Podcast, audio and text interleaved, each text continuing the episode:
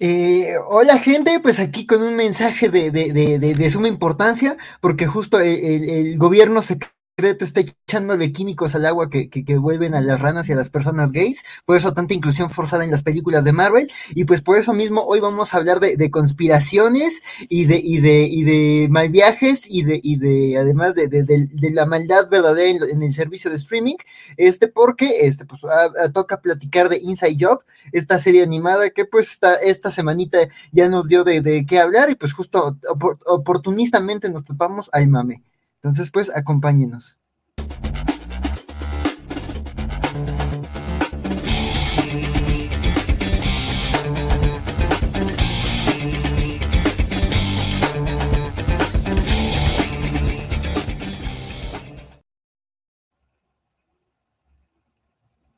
Hola, hola, hola, hola público de, de, de, de, la covacha, este, este, pues ah, me toca a mí conducir, este, y pues justo, este, pues, y, como ya les decía, toca platicar hoy de, de, de Inside Job, entonces, pues, aví, eh, vénganse ya, este, este, díganos si, si los agarramos en la comida o, o, desde dónde nos escuchan, este, y pues si llegaron a ver esta serie o tienen curiosidad de ver de qué se trata, pues también pasen la voz, ayúdenos ahí avisando que, que vamos a platicar de esta serie, y pues bueno, pues a, a, a para que vean con, entre quiénes vamos a estar hablando de, de, de, de, Cognito Inc. y del gobierno secreto, pues empezamos con este, eh, nada más y nada menos que...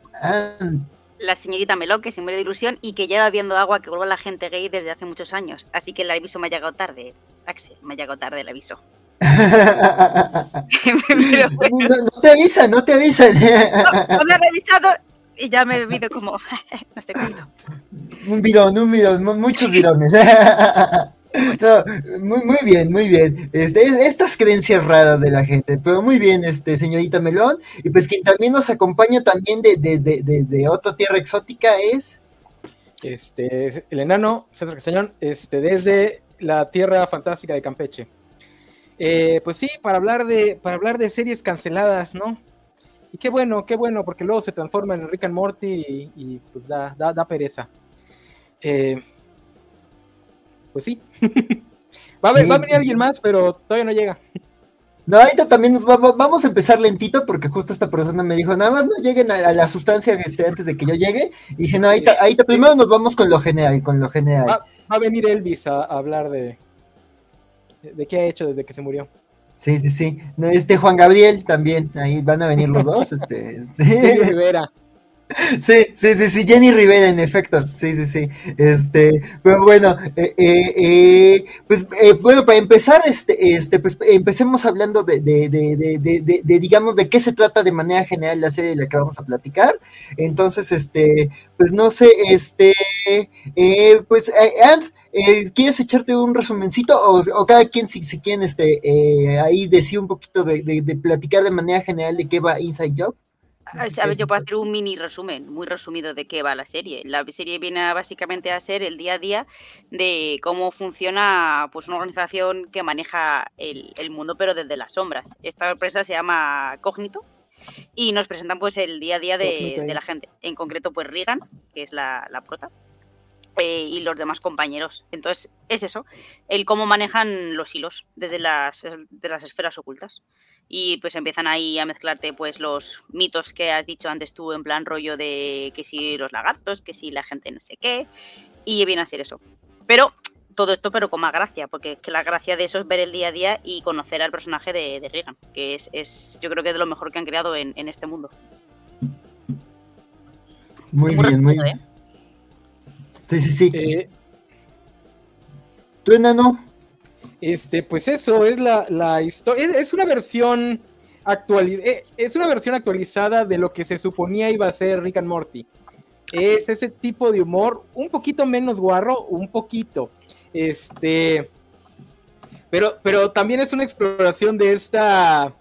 Pues de, de este mito del genio, ¿no? Este Digo, porque el plot es eso, que eh, estamos, eh, la protagonista pertenece a una empresa que domina el mundo en secreto, eh, pero la temática de la serie es, pues que esta protagonista es genio, es una genio nivel Rick Sánchez, pero en vez de ser una fantasía pedorra para incels, eh, te lo manejan como realmente sería una persona de este tipo.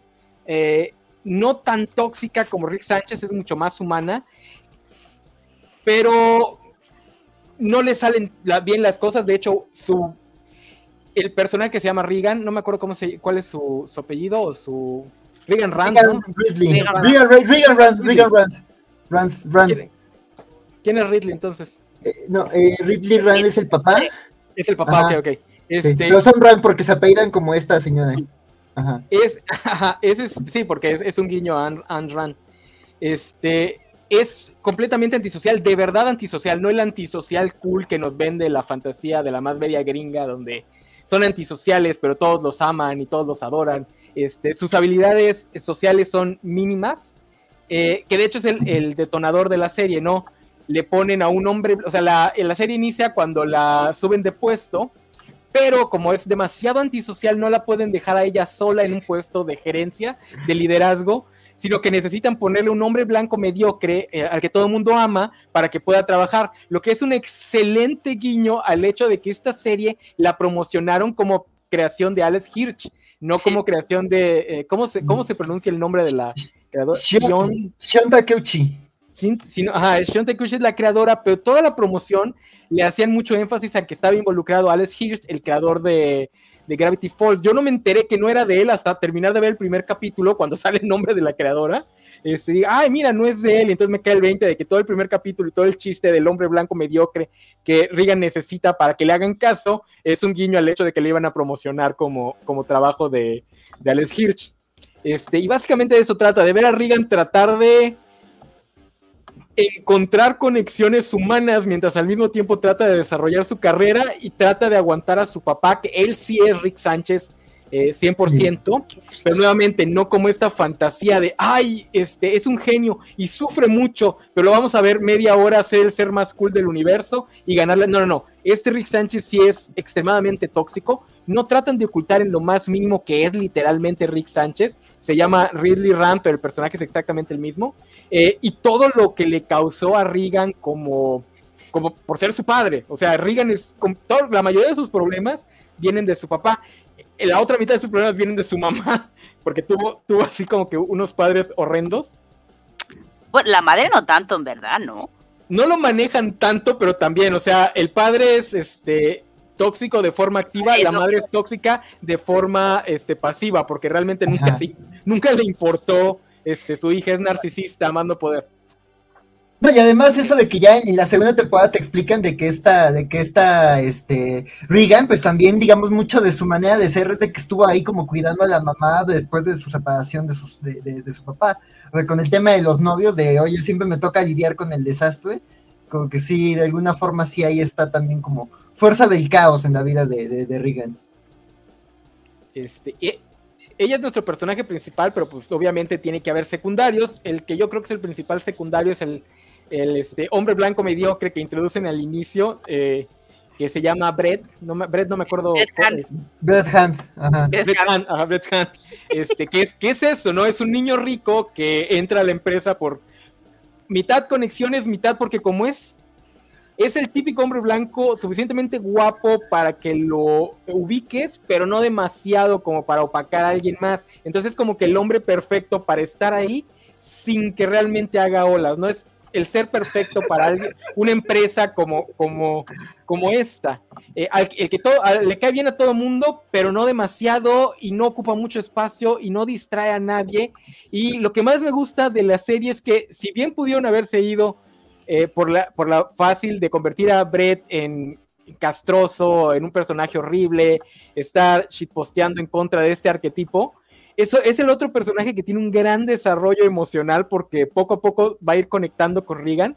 Poco a poco va a ir, Regan va a ir descubriendo que sí puede aprender cosas de Brett, no tanto porque Brett se las enseñe, sino por lo que él es, y poco a poco vamos conociendo que esta personalidad tan prosocial también es producto de una casa tóxica, de una familia tóxica. Eh, que es algo muy bonito. Yo sé, y al rato que llegue este, nuestro invitado sorpresa, este, va, creo que va a pelear que quería que Brett y, y Regan eh, terminaran como una pareja. Yo no. A mí se me hace que son muy buenos amigos y eso es muy bonito.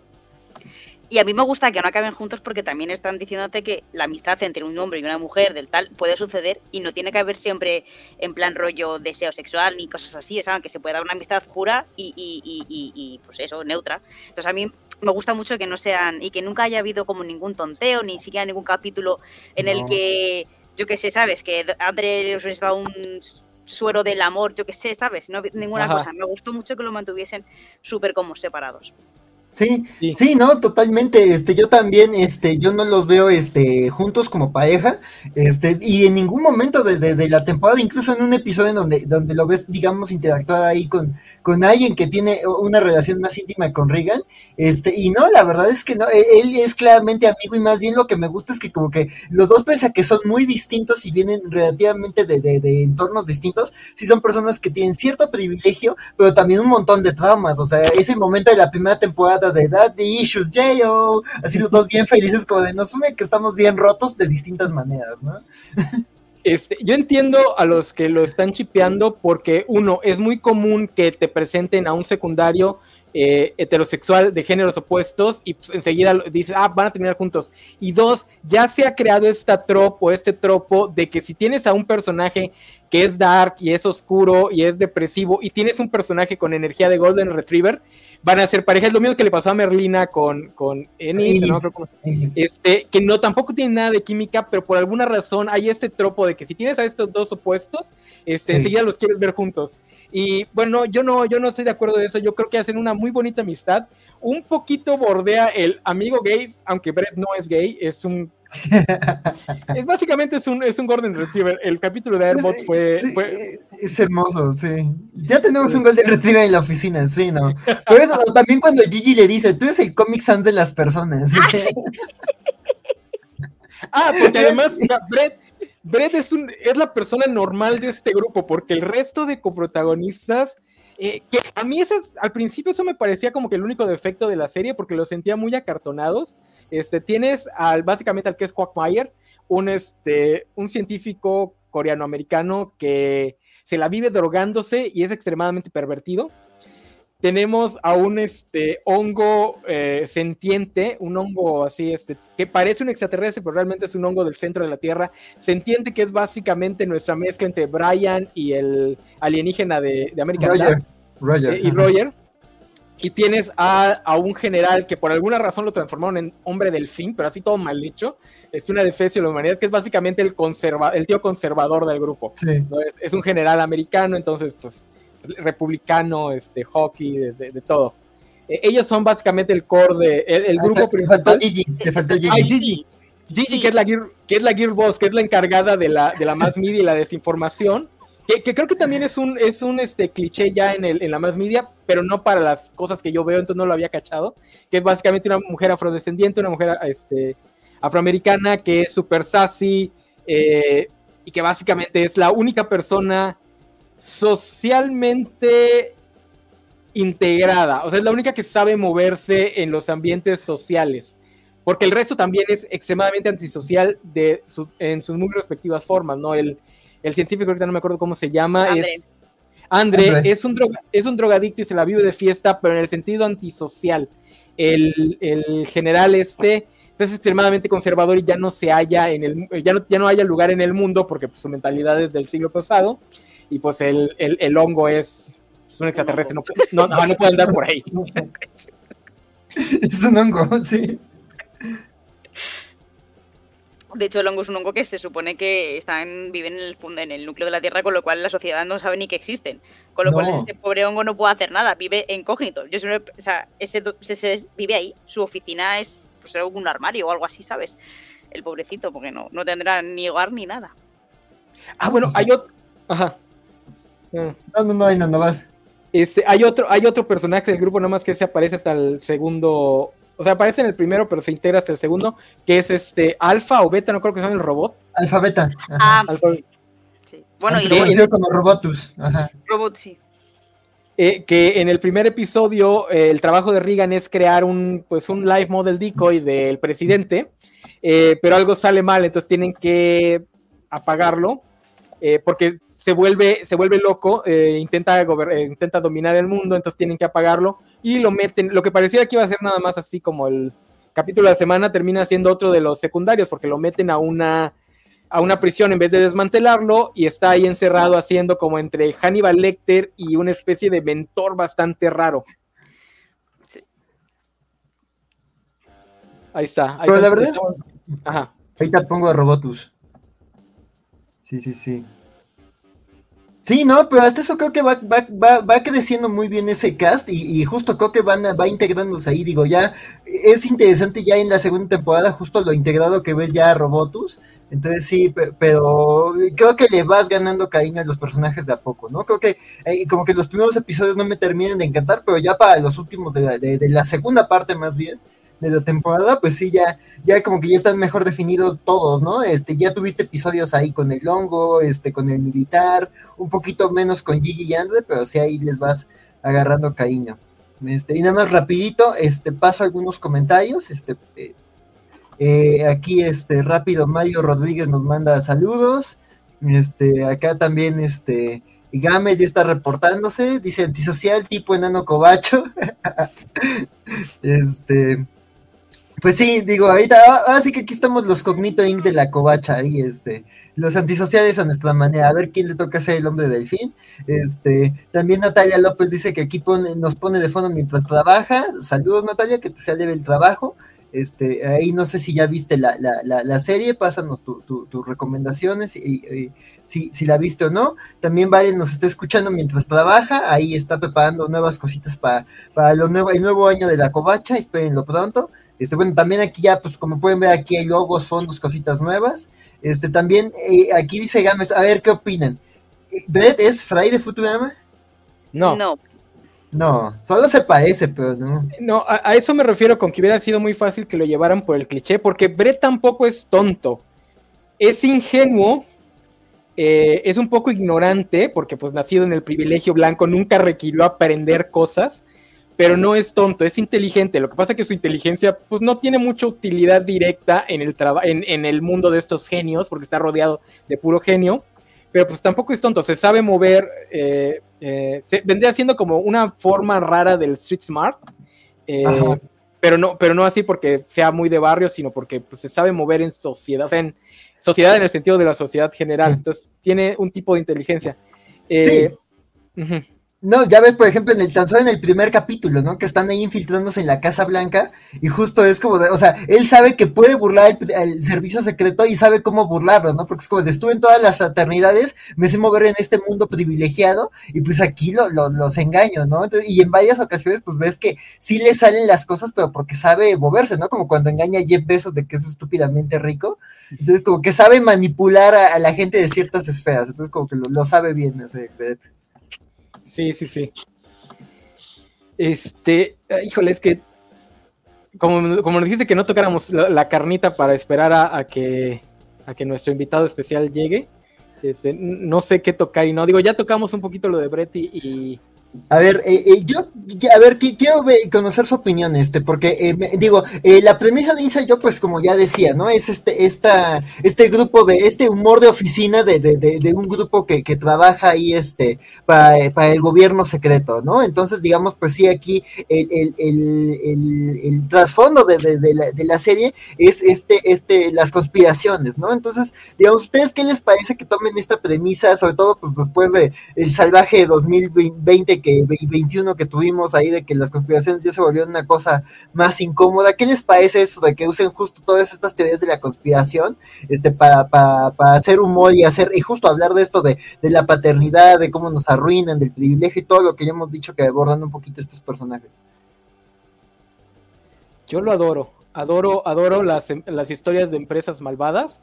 Eh, yo soy muy fan de Wolfram and Hart, soy muy fan de, de ese tipo de, pues de ficciones, este, pero sí, de repente se vuelve un poquito incómodo porque no importa lo mucho que la serie y la creadora y los guionistas y todos los involucrados recalquen que obviamente nada de esto es verdad, nunca falta el soquete que se lo cree. Ya vi varias personas diciendo, seguro la cancelaron porque estaban diciendo cosas reales. Y así de cabrón, tienen un capítulo específico para decirte que no te creas lo que te están diciendo. El, final del capítulo de la, de la luna, donde dice, por el amor de Dios, el alunizaje fue real, no nos demandes, Buzz Aldrin.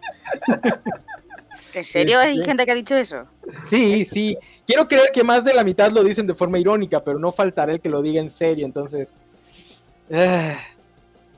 Y, luego en la segunda, en la segunda temporada donde tocan conspiraciones un poquito menos este, locochonas, como la de los vampiros de, de- de Hollywood.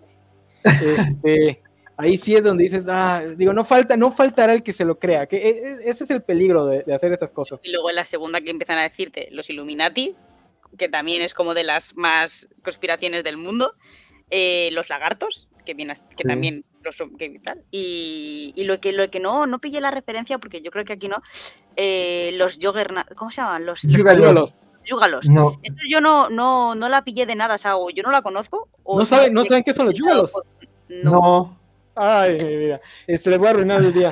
Este, son una banda llamada Insane Club C, que es básicamente si pudieras destilar eh, lo, lo, pues lo- lo white trash, lo naco de los blancos de Estados Unidos y lo condensaras en personas, esos son los yúgalos. Eh, ¿Han oído del típico Florida Man? ¿O de gente de Walmart en Estados Unidos? No. Sí, los Florida Man, sí, sí, son Sí, todo un caso. Eso- esos son los yugalos, son la expresión máxima de esta cultura gringa de, de white trash, de, de- gente de Alabama, y que tienen su evento. O sea, a través de esta banda eh, se juntan una vez al año eh, a hacer cosas. Tengo entendido que para hacer casi un culto son una de las agrupaciones menos tóxicas que existen. Eh, pero aún así está, está bien, canijo. Entonces así. Este, no, ya, ya mete a Sofi, este, Axel. Ah, bueno, va, va, va, va. A ver, eh, Sofi, dinos qué opinas del mundo. ¿Qué yo qué hice o qué? Aquí el enano se interrumpió, Eh, dije. hola, pues no. Sí, perdón. No, pues este, pues, a, a mí me agrada, pero, o sea, creo que a mí sí me pasó como lo del enano. Sí vi un par de tweets que decían, ah, seguramente los cancelaron porque le tiraron alguna teoría de la conspiración. Entonces, este, pues sí me parece un arma de doble filo, porque gente siempre sí. Pero, pues, a mí me gusta. Este, Sofi, ya hablamos de que de Brett y, y, y Rand, y aquí la mesa este, dice que no, no deberían ser pareja. ¿Qué opinas? Pues yo sí los shipeaba, entonces no sé qué. Tal vez yo estaba en otra onda igual que la gente del internet. Es que si el internet, el, si el internet los puede chipear, los va a chipear, o sea, sí, o sea. sí.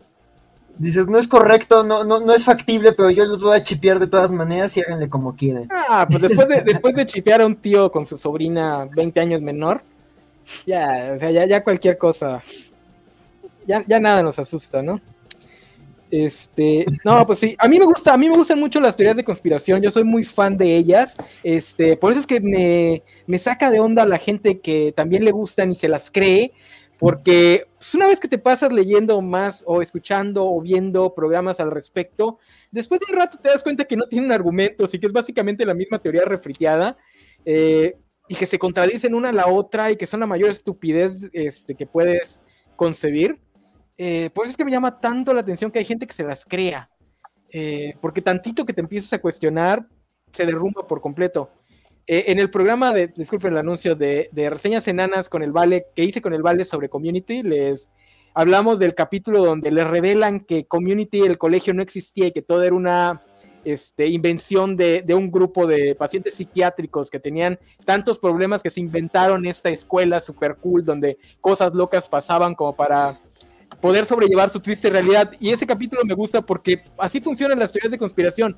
Solo funcionan y solo son lógicas si no te preguntas absolutamente nada. Porque ese capítulo te lo presenta tan padre que hasta tú dices, oye, mira, sí es cierto, podría ser.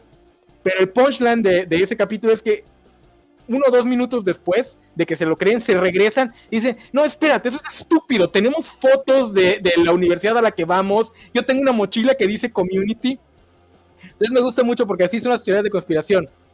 Tantito que te preguntes fuera de la narrativa oficial de la teoría de conspiración, te das cuenta que no tienen lógica, ¿no? Es este, como lo de las pirámides, ¿no? De que es que, ¿cómo puede ser posible que hayan construido este, estas pirámides con tecnología del, de la era de piedra cuando nosotros con la tecnología actual no las podíamos construir? Y todo el mundo lo repite y lo repite y lo repite y se lo creen y te dicen, no, es que yo me hago preguntas y me cuestiono todo. Y dices, güey, eso no es cierto. Podemos tener una bola de metal flotando en el espacio, lanzando ondas este, para que se convierta en energía eléctrica en un montón de metal que tenemos aplanado y nos dé eh, video y, y, sonido, ¿qué te hace creer que no podemos apilar un montón de rocas en forma piramidal?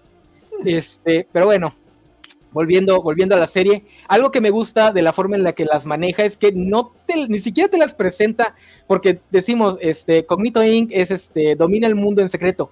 Realmente no domina el mundo en secreto, es una de como cinco organizaciones que son como que los top dog del mundo, pero no son los reyes del mundo, ¿no? Ellos están peleados con los Illuminati que se da a entender que son un poquito mejores en su trabajo que Cognito Inc. Cognito Inc. es como que la Pepsi de, ese, de este grupo.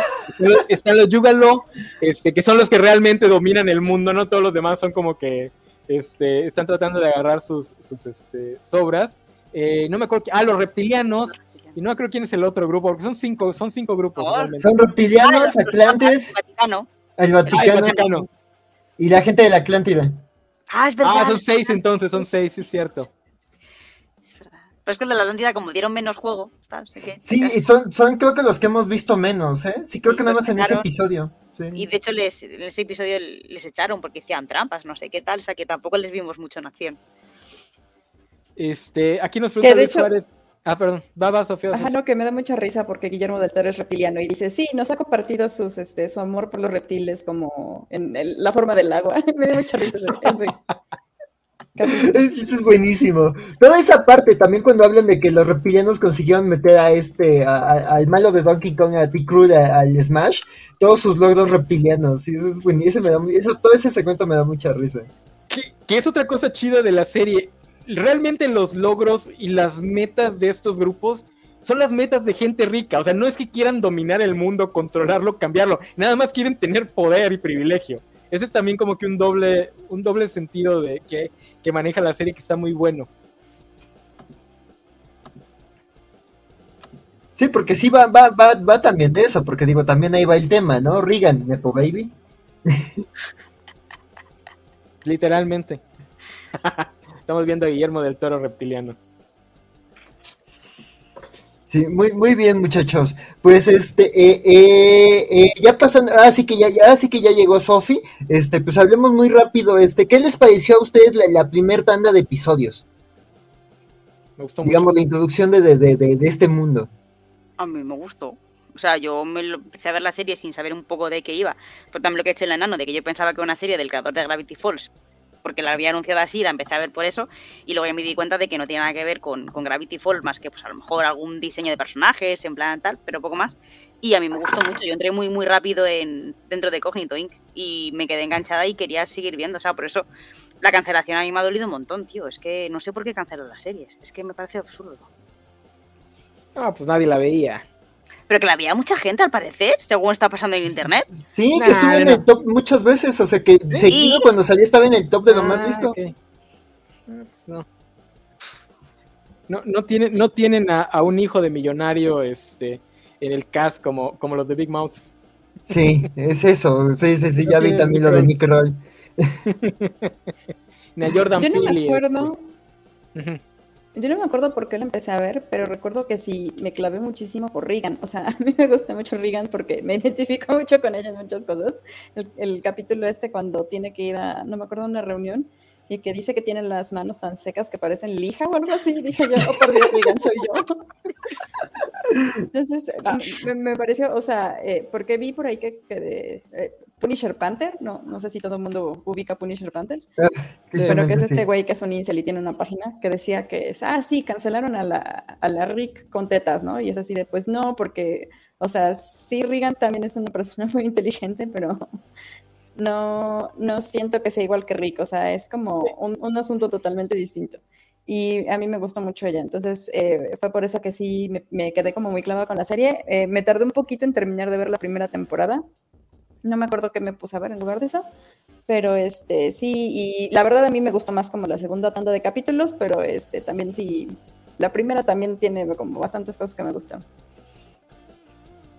Eh, a mí igual Regan es lo que me enganchó desde el primer capítulo. Ya después se van enganchando los secundarios y la temática y la trama principal, pero el hecho de que Regan sea una millennial 100% es genial. Sí, sí. Sí, estoy de acuerdo. Yo, yo, yo a mí lo que me llamó la, por lo que le empecé a ver es que justo el fin de semana que salió vi muchos videos, así como justo comparándola con Ricky Morty, por ejemplo, y diciendo no, que parece que es una copia, que no, que no, no es una copia. Este, y ya la vi por curiosidad, y a mí sí me recordó, o sea, ya cuando vi los créditos que vi que ahí estaba como productor, pero no como creador este Alex Kirsch, pero pues también que, que, que Shion Takuchi también estuvo ahí en Gravity Falls, pues sí, como que me recuerdo, y también fue guionista en Regular Show, entonces como que justo, ¿no? Esto de, de, de jalar un elemento, una, un referente pop y luego llevarlo al extremo, como que eso me gustó mucho, este, este, sí, este... Eh, eh, eso creo que me, me, me parece que, que, que, jala, que llama la atención, este, y creo que lo, lo, lo, lo, supo hacer muy bien esta, esta, esta, esta creadora, este, y pues nada, este, eh, la, verdad es que es la primera tanda de episodios me pareció una muy grata sorpresa también cuando vi el tema de las conspiraciones, pues dije, ah, mira, esto, esto manejado justo en, en, ficción muy clara y muy bien llevada también este, este, puede ser muy interesante. Digo, eh, eh, he mencionado que, que, recomiendo mucho ahorita que está en HBO Max, este, Scooby-Doo Misterios S.A., porque justo también como que le agrega ahí una conspiración este, al, al lore de Scooby-Doo, entonces como que ese tipo de historias que te van dando pistitas están interesantes, y pero creo que me pareció muy buena introducción el, primer volumen, pero justo el segundo, pues creo que ya nos mostró que tenía algo más allá del gimmick de las conspiraciones, ¿no? O sea, que sí está el gimmick, pero también hay, hay historias interesantes que contar con los ah, personajes, ¿no? O sea, tan solo Regan y, y Brett, pero digo, también todos los demás, pero sí, como dices, e, ellos dos son los más millennials, ¿no? Y también eso de ver ya una, una serie en donde los protagonistas ya son más o menos de tu, de tu rango de edad, o sea, por ejemplo, cuando dicen que, que Regan es de, de, inicios de los noventas, yo como de, sí, es de, de mi rango de edad, o sea, sí, sí me identifico con esto. Sí, y hay chistes de que fue fan de los de NSYNC y cosas así. Pero desde la primera temporada, desde el primer capítulo, ves que hay una intención más allá del gimmick, porque la, te digo, la historia trata de ver a esta persona que es, pues, en cierto punto está completamente destruida emocionalmente eh, y se mantiene en pie por su deseo de superarse en su carrera. Eh, pero sí, la segunda temporada, ya que tienen todo bien establecido, ya te, les permite jugar más con los personajes, ¿no? Y la introducción del interés romántico también es muy, muy buena. Que generalmente eso es peligroso, ¿no? Introducir a, un interés romántico tan tarde en la trama eh, les pudo haber salido muy mal, pero les quedó bastante bien porque funciona muy bien la personalidad de, este personaje con, la de Regan. Aunque bueno, tuvieron un final tristecillo por ahí. A ver, pero a ver, antes, antes de, de entrar a esos detalles, este, ah, quería preguntar algo sí, es una pregunta que viene un poco al caso. ¿Vuestra teoría de la conspiración favorita? ¿Cuál sería? Puede ser actual, puede ser antigua. Yo creo que. O pensarla y la decís al final del programa, si no también. Ah, no, bueno, está bien. O no, dila, dila, tú si la tienes ya, dila. Yo, no, pues yo creo que sí la de las pirámides que fueron construidas por alienígenas, porque sí, de repente es así como de, claro, ¿y cómo es que dos este, civilizaciones tan distantes como los aztecas y los, ¿cómo se llama? Y los egipcios pudieron haber hecho eso. Entonces, esa sí es como que mi favorita. O sea, de repente a veces como que sí lo pienso. O sea, ya después digo como el enano, obviamente sí es posible físicamente, pero sí me gusta como teoría de la conspiración. Este, híjole, me voy a ver bien mal, pero aprovechando que está a punto de cumplir 20 años, a mí me gusta mucho la teoría de conspiración del de, Código da Vinci, el de la, de la sangre de Cristo.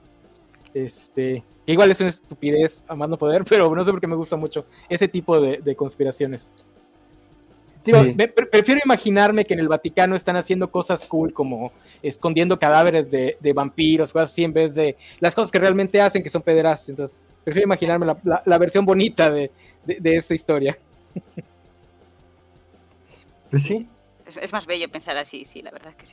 Ah, sí, eh, A mí mi conspiración, de niño me llamaba mucho la atención el tema de la criogenia y por eso la conspiración de que la cabeza de Walt Disney está ahí criogenizada en, Ojo, yo pensaba que era el cuerpo entero, que estaba congelado.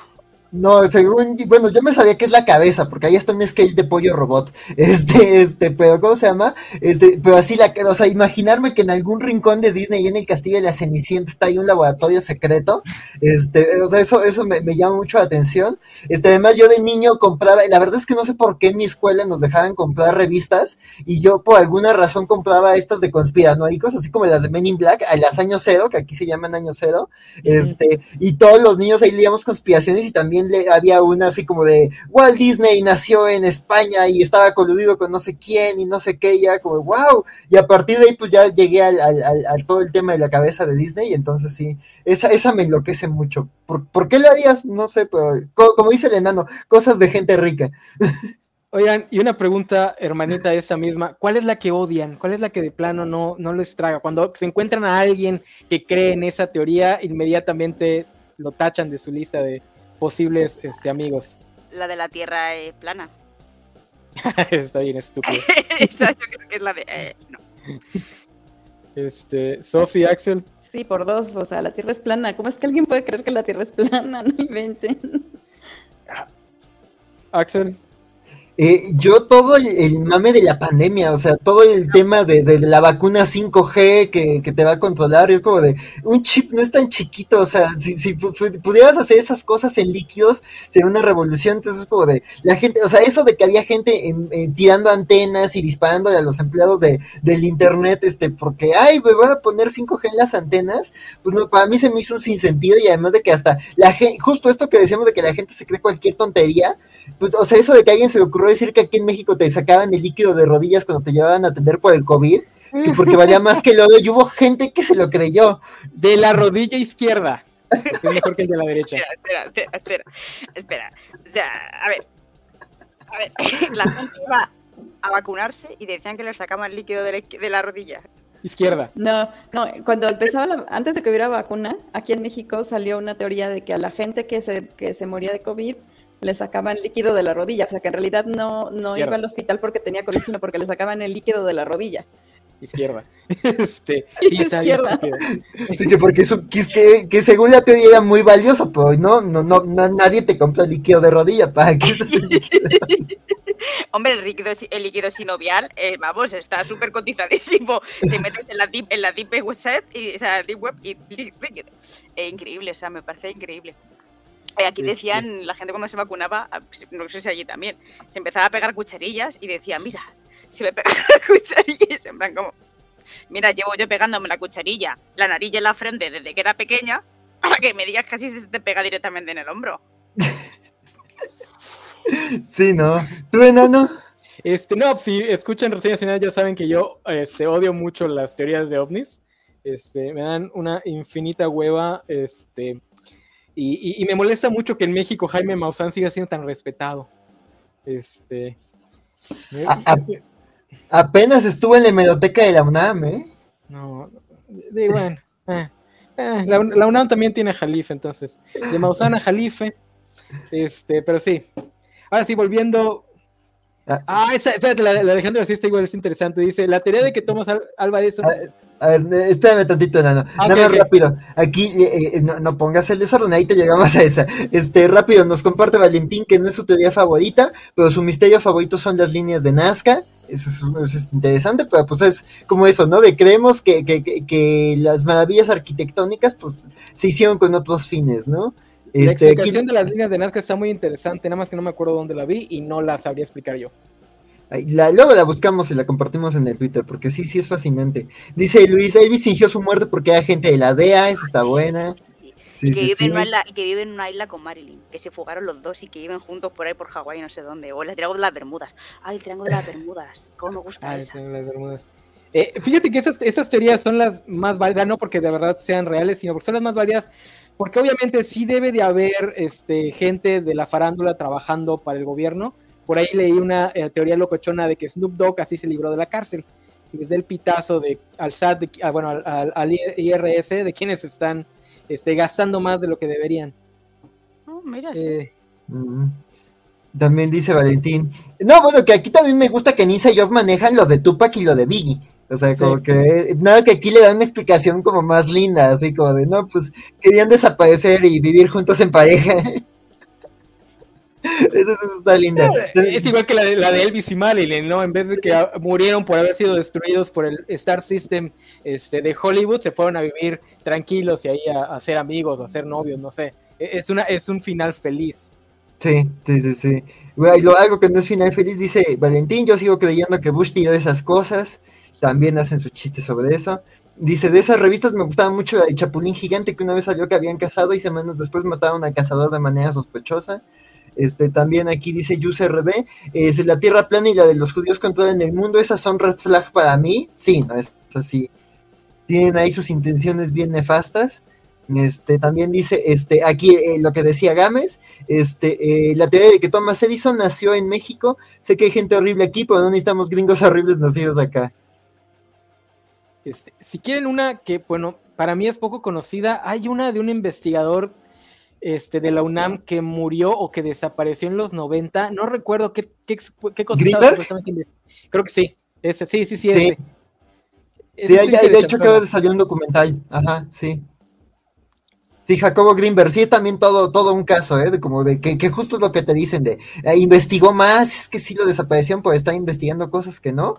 De, sí, sí, también ahí sí, sí hay todo su nicho de, de Y en ese caso, pues como el científico mexicano que según este espiaba para los rusos. ¿No supieron de ese caso?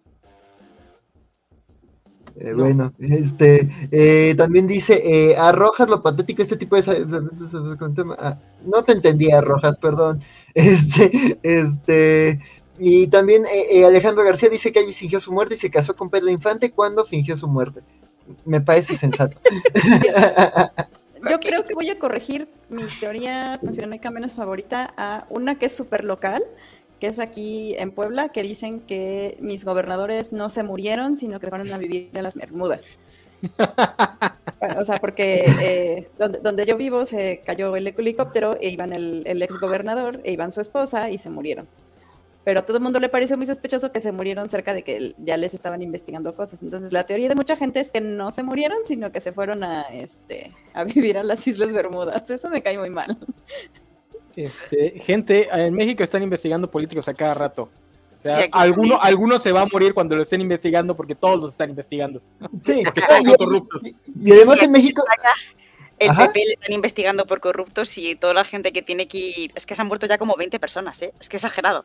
Que tienen que ir justo a declarar o tal. Mueren todos con accidentes. De repente mueren. Ah, bueno. Y van, como, van como 20 personas, ¿eh? Y de justo días antes han muerto. Ese, ya está, oportunamente.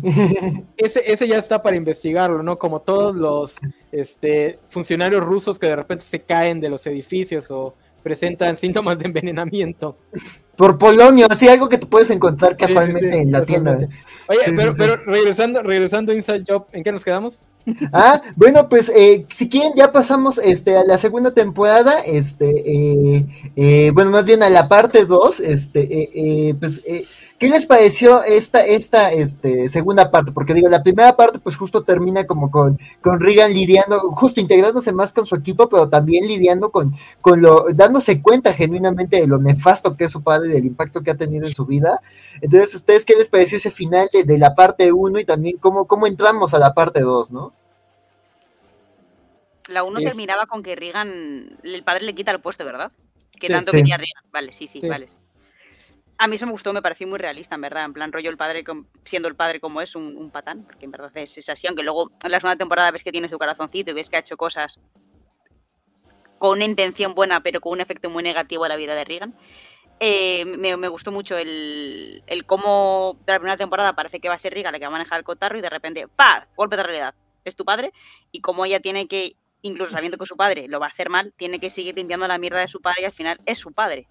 Entonces es como hay la dualidad de, de Reagan. A mí me, gustó mucho la segunda temporada. Creo que la segunda temporada, la primera es como más capítulos episódicos donde pasan cosas y no hay una trama general, y la segunda ya vamos a meternos en faena. Cognito tal, sigue estando entre medias, pero ya hay una línea con historias paralelas que, al final tiene una resolución. Entonces eso me, pareció increíble, cómo lo mantienen y cómo lo hacen. Sí, la primera temporada es más episódica, eh, pues justamente para engancharte. El hilo conductor es simplemente que vas descubriendo poco a poco que la mayoría de los problemas de Reagan se los crea su padre. Y además para nuestra generación es como que muy ad hoc, ¿no? Porque es, se los crea no porque fuera un padre ausente, sino porque quería básicamente moldear la vida de su hija y convertirla en esta super genio. O sea, es para una generación que tiene problemas de, antisocialidad, eh, pero al mismo tiempo estamos, entre comillas, sobreeducados, entre comillas, porque nos educaron en cosas que ya son inútiles o que ya no son la gran herramienta que nos habían prometido, ¿no? Este, eh, somos una generación, por, lo menos en, los países subdesarrollados, que aquí hay alguien peleando algo de países subdesarrollados en el chat, este, una generación a la que metieron a estudiar inglés y computación y no nos permitieron estudiar este, cosas más, pues con, una utilidad más directa.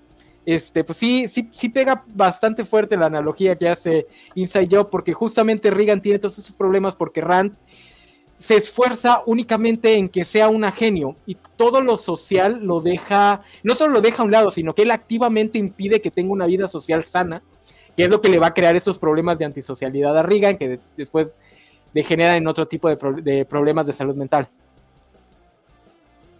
Y creo, a mí algo que me pasó fue que la primera temporada yo no aguantaba a Brett, o sea, me cayó muy mal porque era muy tonto. y en la segunda terminé yo amándolo, o sea, es que es una persona bien bonita, era así como que, ay, ya cállate menso, pero, o sea, toda, esta segunda temporada me gustó mucho. El capítulo donde sale su familia y que él quería ser este popetero, o sea, yo moría de la ah, risa, pero aparte de pobre Brett, por eso es así como es y por eso tiene... Ese también me encantó eso de que este, van a pagar impuestos, algo así, les empieza a gritar Desde el coche a los niños, también me encantó. Entonces, este. Sí, sí, la deuda universitaria es real, ajá, sí, y el niño llorando, sí. Y, creo que lo que me gustó mucho de la segunda temporada es que como que te deja como involucrarte emocionalmente con los personajes. O sea, en la primera me cayeron bien, pero como que no me involucré emocionalmente y en la segunda sí fue así como de, ah. Y yo creo que sí, por eso sufrí tanto cuando vi que lo, que lo habían este cancelado, porque dije yo, yo sí quería ver que qué más podía dar, ¿no? Sobre todo porque alguien puso, ¿no? Eh, la, misma escritora puso, es que Brett y Regan se merecían su final feliz, que es algo que no tuvieron en esta temporada. Pero bueno, yo todavía tengo fe de que alguien este, la rescate nada más para hacer un último capítulo de cierre, es como lo, único que yo quisiera. Sé que no va a pasar, pero pues sí me gustaría. Por lo menos este, que alguien hiciera un fanfiction o algo así, para que todos fueran felices. Netflix ha revivido otras series. Yo no creo que no tengan en sus planes a futuro revivir proyectos que cancelaron que son de ellos, ¿no? A menos que ella, este, la autora, quiera llevarse su serie a otra productora, igual y la pueden revivir en unos años con una película, en caso de que no puedan hacer serie otra vez, justamente para darle un final. Ahora, yo, yo, nada más rápido, yo coincido con el enano, o sea, yo creo que, o sea, ahí se está viendo como una respuesta, eh, la verdad digo, no está llegando a niveles extremos, nivel fan de Snyder, pero creo que sí, los fans como que sí están reaccionando a los grupos de fans y todo, entonces pues más bien la, la, gente es como de, pues hagamos ruido, veamos la serie, recomendémosla, también mucha gente como que la dejó inconclusa, porque pues así consumimos medios ahora, y hasta ahí, una, así como dos amigas me pusieron a mí en mi Facebook de, como que la cancelaron, si me quedé como en tales episodios, espérate, aguanten, cancelen las cosas antes de que uno las termine de ver. Entonces, pues a lo mejor también, eh, ojalá aumenten los views y pues también Netflix se dé cuenta de que en unos años la puede regresar, ¿no? Digo, eh, como yo como fan de justicia joven, pues ya estoy acostumbrado a esa clase de cosas, ¿no? De, está cancelada, pero unos años de, de, de, de Twitter, de no acosar gente, sino nada más decir, oye, podrías revivirla, si la quiero ver mucho, este, y, y regresan, entonces ojalá. Sí, yo, yo por eso les peleo aquí a los de la covacha que no solo hay que hablar de la serie mame del momento, también hay que hablar de series que ya están canceladas y ya y se quedaron ahí, porque eso es lo que genera que pues, después este, las revivan, las terminen. Ahora, hablando de Justicia Joven, algo que me gustó mucho de esta temporada y que habla de lo mucho que la trabajaron es que sí es una historia cerrada. Obviamente quedan muchas cosas al hilo, nos dejan un cliffhanger, pero es una historia cerrada. La primera parte, porque aquí dicen que en IMDB las ponen como temporadas. Sí, son temporadas. Es temporada 1, temporada 2. Netflix las ah. presenta como una temporada en dos partes para no pagar regalías, eh, pero son dos temporadas. Eh, la temporada 1 tiene su historia cerrada, es más episódica, pero el principio y el final cierran. La segunda ya tiene un hilo conductor más este, formal, pero también cierra. Las dos en conjunto cierran, eh, que es algo que Justicia Joven no lo le regresan dos temporadas y siguen abriendo tramas y dejándolas colgando como si van a tener 50 temporadas para trabajar, que esto es algo que los, los productores que vienen de antaño siguen teniendo esta idea, como George R. Martin, que cada que le da una serie cree que va a tener 40 temporadas y luego se sorprende cuando lo cancelan a las 10. Dice, pero a mí me dijeron que iba a tener 40. Sí, güey, ya ninguna serie tiene 40, a menos que sea Grey's Anatomy. No, porque este, además George Martin y, los de Justicia Joven son como de, háblele, háblele, háblele, y es como de, güey, pero termina, cierra, trabaja. Digo, por lo menos en esta ya cerraron la, historia del, equipo original. Ya se puede quedar ahí, no hay ningún problema, pero todo lo demás quedó abierto. Y todavía el güey sale a decir, no, y todavía tengo muchas historias. Te va a pasar lo mismo que a los de Venture Bros, 20 años con 6 temporadas, y todavía dije, ay, es que nos faltó mucho para acabar. pues ¿qué hiciste en seis temporadas, güey? Termínala. Este, pero sí, está muy bien hecha. Está, se ve que ella ya es una creadora de este nuevo mundo. Una lástima que no le dieran la oportunidad de hacer tres temporadas, que yo siempre voy a pelear, que son lo único que necesita una serie. Tres temporadas. Ya más comienzan los Diminishing Returns. Ahí está Ricky Morty como ejemplo. Este, digo, nada les costaba soltar un poquito de dinero, aunque no fuera el éxito que creían. Ahí se podía quedar y ser este un, un hit de culto. Digo, quiten un poquito de dinero a Nick Kroll, no, no, no se va a quedar pobre Nick Kroll. Pueden, pueden, hacer un spin-off de Big Mouth. Eh, digo, yo, yo defiendo mucho las primeras tres temporadas de Big Mouth, pero ya, güey, después de la tercera ya está dando hueva, ya están este, reposando en sus laureles. Nadie necesitaba este, Human Resources. o sea, ya, después de que sale Nick live action, dices ya, ya que puedes contar a partir de acá. Entonces. Pues, o mira, necesitamos Élite. Y van por la quinta temporada de Élite, esa ñorda serie, que es que no hay que, que, es que ya. O, no mira, por sí misma. Este, Netflix, haz esto, dale luz verde, pero que tenga un poquito de dinero para hacer otras cosas. Ok, va la quinta temporada de esta serie aburridísima, pero parte del dinero que me estás dando va para otras cosas, para no aburrir a la, gente. Y saca playeras, o sea, yo que quiero una playera de Magic Mike o, de, del general Delfín o de Brett y Bobby. Ese, ese es el gran problema de Netflix, que Netflix, a diferencia eh, de Disney y Warner es una empresa de streaming y siguen con la mentalidad de que nada más son una empresa de streaming y no se han diversificado. Disney probablemente le va a dar luz verde a Willow, a pesar de que nada más cuatro personas la vimos, todas ellas en la covacha. Este, el pobre becario que ni siquiera estaba traduciendo bien, pues tuvo que empezar a traducir bien los subtítulos porque se dieron cuenta que se lo estaban viendo.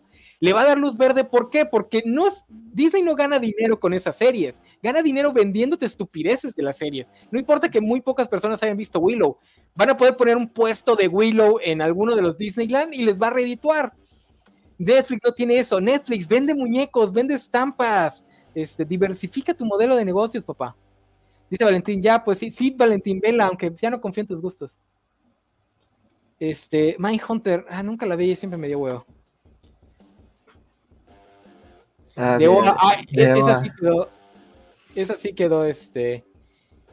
Súper abierta, quedó de OA, pero bueno. Sí, o si las vas a cancelar justo ahorita que ya sacamos el tema, si las vas a cancelar, deja, dale chance para una película, un especial, algo que cierre, como justo Sense8. Sí, eh, dos, dos cancelaciones de Netflix que a mí me dolieron mucho porque eran dos series que a mí me gustaban, aunque una no era muy buena. Este, justo Sense8, que fue como el inicio de toda esta. Bueno, no, había otra, otra serie que no me acuerdo que hicieron sus, sus fans que le mandaron arroz a los escritores o algo así, no me acuerdo, fue como muy sonado. Ah, Esa fue como la primera que fue como muy sonado de todo lo que hacen los fans, ¿no? Pero con Sensei sí fue presionar y presionar y presionar y presionar y presionar. Sí me acuerdo que este e-, era puro Sensei y sí dieron eh, el capítulo especial, creo que sí fue nada más uno, ¿no? Una película. una película. Y otra fue eh, Shadowhunters que a mí me encantaba. O sea, es malísima la serie, pero a mí me gustaba mucho, era mi confort serie. Y también lo que sacaron ellos fue que, este, bueno, sí vamos a cancelar, pero les vamos a dar dos capítulos para que cierren lo que tengan que cerrar. Y eh, pues eso, ¿no? O sea, yo por eso digo, yo sí tengo esperanzas de que Netflix en, algún momento diga, bueno, sí, ya, ya, ya los oímos y vamos a darles un capítulo para que le den su final feliz a Regan. Porque sí, yo, yo sufro mucho porque yo sí sufrí mucho, la verdad es que eh, a mí sí me pareció como un poquito tóxica la relación que tenía con este güey, porque al final de cuentas se basaba en que los dos fueran miserables, pero, pero yo creo que Regan sí se merecía ser feliz. Ya, si ustedes dicen que no con Brett, bueno, está bien, no con Brett, con quien sea, pero que sea feliz. A ver, a ver, entremos en detalles, esperen un momentito. Eh... Ah, sí, sin tomar prisioneros. Hablemos de la relación con Ron. ¿Qué les pareció? A mí me encantó. A mí me gustó. Sí.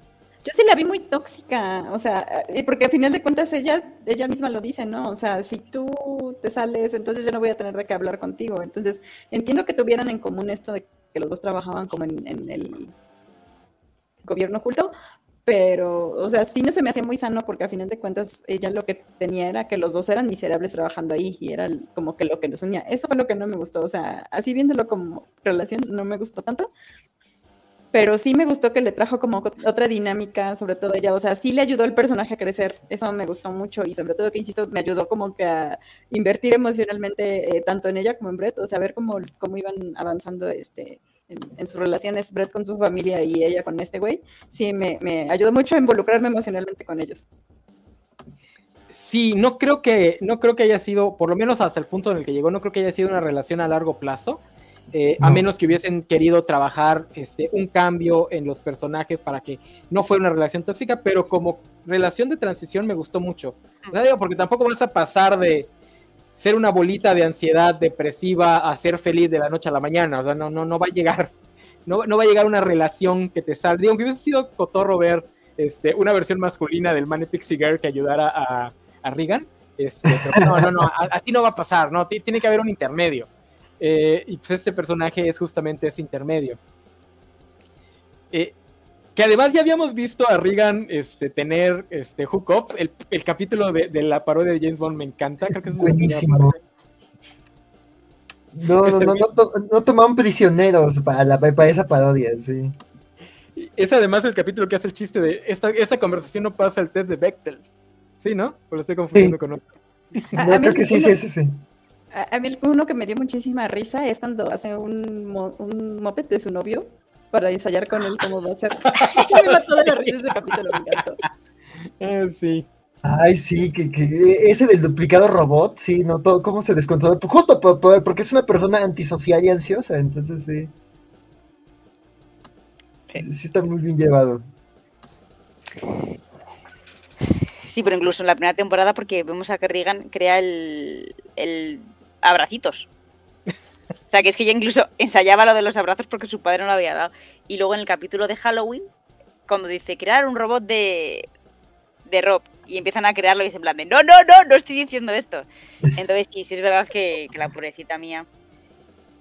Ay, que ese, final, ese, Ajá, ese, no, no. ese, ese, capítulo me flipó y me gustó muchísimo. O sea, me, me, me, o sea, me hizo mucha gracia. Porque no sé si fue ese mismo un capítulo antes o después, el de Keanu Reeves, que también me pareció de lo mejor que se han hecho en el mundo, ese capítulo. Y luego me dio mucha pena el, cómo acaban al final. El, cómo Regan. Es que me, pareció, me dio tanta pena, en verdad. Pero me gustó mucho porque yo pensaba que iba a ser solamente, pues eso, la trama de un par de episodios y ya, y se iban a olvidar de, de él. Y no, no, le mantuvieron durante muchísimo tiempo la trama y no quedaba forzado y quedaba como súper guay el, el cómo va desarrollando, desarrollando todo, o sea, me gustó mucho. Y Gigi, mí... Gigi ahí me, me, encantó porque Gigi, Gigi se convierte ahí en la asesora de, de Regan y yo me meaba con Gigi. O sea, creo que en esta temporada amé mucho más a Gigi que en la anterior. Pues, o sea, cuando Gigi le- es lo más. Cuando se da cuenta que acaba de que está teniendo relaciones sexuales, ¿qué le dice? Tienes la no sé qué. Ay, Girl, you have. O sea, básicamente tiene algo, algo en Regan está, está telegrafiando que está teniendo una relación pasional este, con otra persona. Ese capítulo de, del, de, del, del, Halloween, digo, aparte de los guiños de los trajes, porque pues Regan va disfrazada de Daria, este, Sí, me encanta. me encanta mucho el subplot con, con Brett, porque es algo, y esas son las cosas que, que, que hacen ver que los guionistas son muy buenos, porque uno es muy raro que toquen un tema así, porque generalmente cuando se meten a tramas románticas son cosas más burdas y más obvias, pero el hecho de que el mejor amigo de Regan no logre conectar con el novio de Regan, se me hizo tan humano, o sea, tan Sí. bonita esa historia, y no porque se cayeran mal, sino porque simplemente no conectaban No como cae. personas. Sí, ¿Cómo? sí, sí, simplemente porque no le caía ya. O sea, sin que hubiese sí, nada, sí. dices tú, no pasaba nada, no, no, no me cae. Fin. ¿Te ha hecho algo? No, es que no. No, no me da para No más. conecto, no No me da para más. Y que, que además es el personaje que hasta ese momento lo habíamos visto que es su mayor habilidad, es justamente conectar con todo mundo. Sí, no, eso es buenísimo, ¿no? Y la verdad es que creo que los, los episodios en donde Ron más eh, eh, brilla, creo que también, este, digo, hay todos muy buenos, por ejemplo, en el de Keanu Reeves, que la verdad Ro- Ron nada más sale muy poquito, pero la verdad es que también el de Halloween y el del Vaticano me, me gustaron mucho y justo ves cómo avanza esa relación, cómo, cómo, cómo, cómo va, cómo se va complicando por sus mal viajes, por sus traumas y también por su, por su de, de trabajar para el gobierno secreto. Entonces, o sea, el del Vaticano me encantó también todos esos chistes, como quien este ahí usa robots de Disney para que la gente vuelva a creer en el infierno, pero también Ese capítulo. Sí, no, yo, yo me la pasé riéndome, no. Y, la, y la cita de Regan y Ron en el Vaticano mientras destruyen robots, es, esa escena está de risa loca. Entonces, sí, la verdad es que eh, creo que saben construir eh, eso, ¿no? También hacer algo divertido, pero que te hablen de cosas más, menos en lugares comunes, ¿no? Porque creo que eso, ¿no? A, cita romántica que sale mal, de eso ya hay muchos episodios, tops, te lo sabes. Eso de el amigo conoce al novio, digo, se pudieron haber ido por el triángulo de amor o por otras cosas más de lugares comunes, y no, nada más fue como de no nos caemos bien y pues pues mi deal es caer bien, bien a todos, entonces juguemos con eso. Entonces, la verdad es que eso me pareció muy, muy bien hecho esos episodios. Y creo que ya cuando llegas al final y ves qué pasa con la relación con Ron, te, te duele, porque sí, de a poquito fuiste, viste viendo cómo también el impacto que tiene en Regan, porque creo que ves, ves, ves eso, ¿no? Ya ves ella dejando de obsesionarse con su papá y más bien viendo esta relación. Y digo, ya hasta el, el terapeuta les dice, es que ustedes no están resolviendo sus problemas, solo lo están reemplazando con, con, con la relación, pero aún así ves que de alguna forma sí, sí tiene ahí su impacto y, sí la lleva a Regan a, cuestionarse muchas cosas y eso está padre porque ves al personaje crecer de manera muy orgánica. Eh, creo, que, creo que señalas algo importante. Eh, la genialidad del guion está creo que en sus sutilezas, porque así contado, pues a muchos que no lo han visto les podrá parecer pues, lugares comunes, ¿no? Ah, se van de cita romántica a Italia, pero la forma en la que lo manejan, la forma en la que es Regan la que quiere crear esta cita romántica pero al mismo tiempo es capaz de arruinarle la vida a, Ron. Eh, ella creyendo que está haciendo algo bueno es lo que la hace este, eh, tan interesante. Digo, en el caso de la relación Brett-Ron, eh, lo que la hace interesante es que no hay ningún...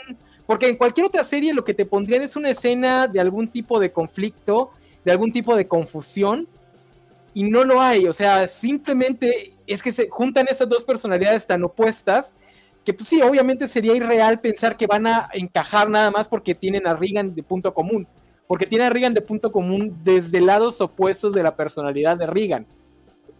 Eh, también es por eso que yo no creo que la intención eh, sea o haya sido plantear a Brett como una, este, como un interés amoroso, porque pues también parte de la, de, la distancia que tiene con Brett es que pues con Ron es que Brett ve a Regan como una amiga, como una igual, mientras que Ron la ve como, una, como un interés romántico sexual. Eh, por eso es que no tienen absolutamente nada en común. De que, esa, esa escena donde están tratando de conectar y ninguno de los dos puede decir nada que no haga al otro echarse para atrás es genial. Estamos viendo imágenes del capítulo del el Vaticano que tiene el segundo mejor infierno robótico después del de Futurama. Voy a la par, ¿eh? Ah, el Diablo Robot sigue siendo el Diablo Robot. Sí, sí, pero... es, carismatiquísimo el Diablo Robot. Este, ah, este, Sofi, no te enojes porque no chipeamos a, a, este, a Brett y a Regan. No te vayas. Este, dice, dice Isaías, este, solo paso a decir, no te tocaba, carnal, era la mejor serie de Netflix. Eh, o sea, sí, me, me gusta como si son como... ¿Qué pasó? Se ha ido. Este, ¿Qué pasó? Tiene delay, Sofi. Ah. Es, que seguramente el gobierno secreto del mundo ya nos está empezando a cooptar la transmisión para que no hablemos de. Este el, gobierno secreto no quiere que Sofi ande chipeando a Brett y a Regan. Este, otra cosa. Ya, no la, ya le dieron, este, ya le quitaron el internet. Sí, este. Ah, se me fue lo que iba a decir. Otra cosa, otra cosa interesante, otra cosa. Ah, otra, la razón por la que a mí, o sea, sí, el, final de la relación con Ron es bastante triste, pero al mismo tiempo me parece bonito porque es Regan, pues viendo por el bienestar de otra persona, porque uno de los defectos de Regan es que está muy ensimismada. O sea, es el típico personaje genio, este, mega inteligente, que pues le cuesta trabajo pensar que el mundo no es más que una, un escenario para que ella sea la protagonista. Entonces, al final de la historia con Ron es ella haciéndose a un lado para que él sea feliz, no dándose cuenta que ella no quiere lo mismo que él, que es dejarla su, respectiva. Ah, porque Ron trabaja para los Illuminati, trabaja borrándole la mente a las personas, pero él está harto, o sea, su trabajo lo está volviendo este, infeliz y como dice Sophie, es la razón por la que conecta con Regan, es una relación nacida de la toxicidad. Los dos son infelices por culpa de su trabajo, entonces por eso conectan, excepto que Ron sí quiere zafarse. Regan no, Regan quiere, quiere ser la líder de, de, Cognito Inc., a pesar de que ya sabe que su papá la, pues la programó para ello, ella no ha dejado esto, que me imagino iba a ser como que la, el, hilo conductor de la serie si hubiese tenido más temporadas, ¿no? Que se diera cuenta que pues tenía que hacerlo a un lado. Entonces, sí me gustó el, el final con Ron, yo no sé si hubiese sido el final o si lo hubiesen retomado en otra temporada, pero hasta donde quedó, me gustó, me gustó que Regan pues vea por la felicidad de alguien más, que es algo que ella nunca tuvo como ejemplo, porque sus dos padres son las cosas más narcisistas del universo. O sea, son, eran, los sus papás son una relación de dos monólogos, cada uno por su lado, por respectivas formas. Este, eh, la mamá es una narcisista extrema, el papá es un controlador extremo, entonces uno se pregunta cómo lograron estar tan, este, lo suficientemente juntos para engendrar a, este, una progenie. Y a mí cómo me mató de la risa el capítulo donde la mamá se casa consigo misma. Tiene muy buenos chistes. Como cuando dice, no sé si es un espejo, yo era demasiado racista.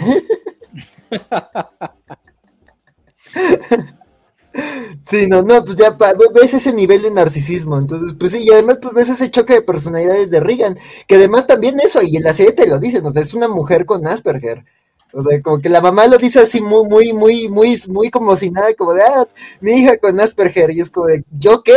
No, nada, y como justo ahí está, pero ya te dice mucho también de, de, la personalidad de, de, de, Riga, ¿no? Entonces, pues sí, sí, pues viene, viene de todo eso, y además de la mala educación emocional, o sea, también los flashbacks que vemos de, de, su papá son aterradores, o sea, ese cuando, cuando tiene sus tortugas ninjas, este, que ves que le sigue triguereando a Regan, o sea, ese, ese, ese, escena es súper cruel, y además la ves ahí ella quemándose la mano de que está súper triguereada, y, el papá sigue sin entender el daño que le hizo a su hija.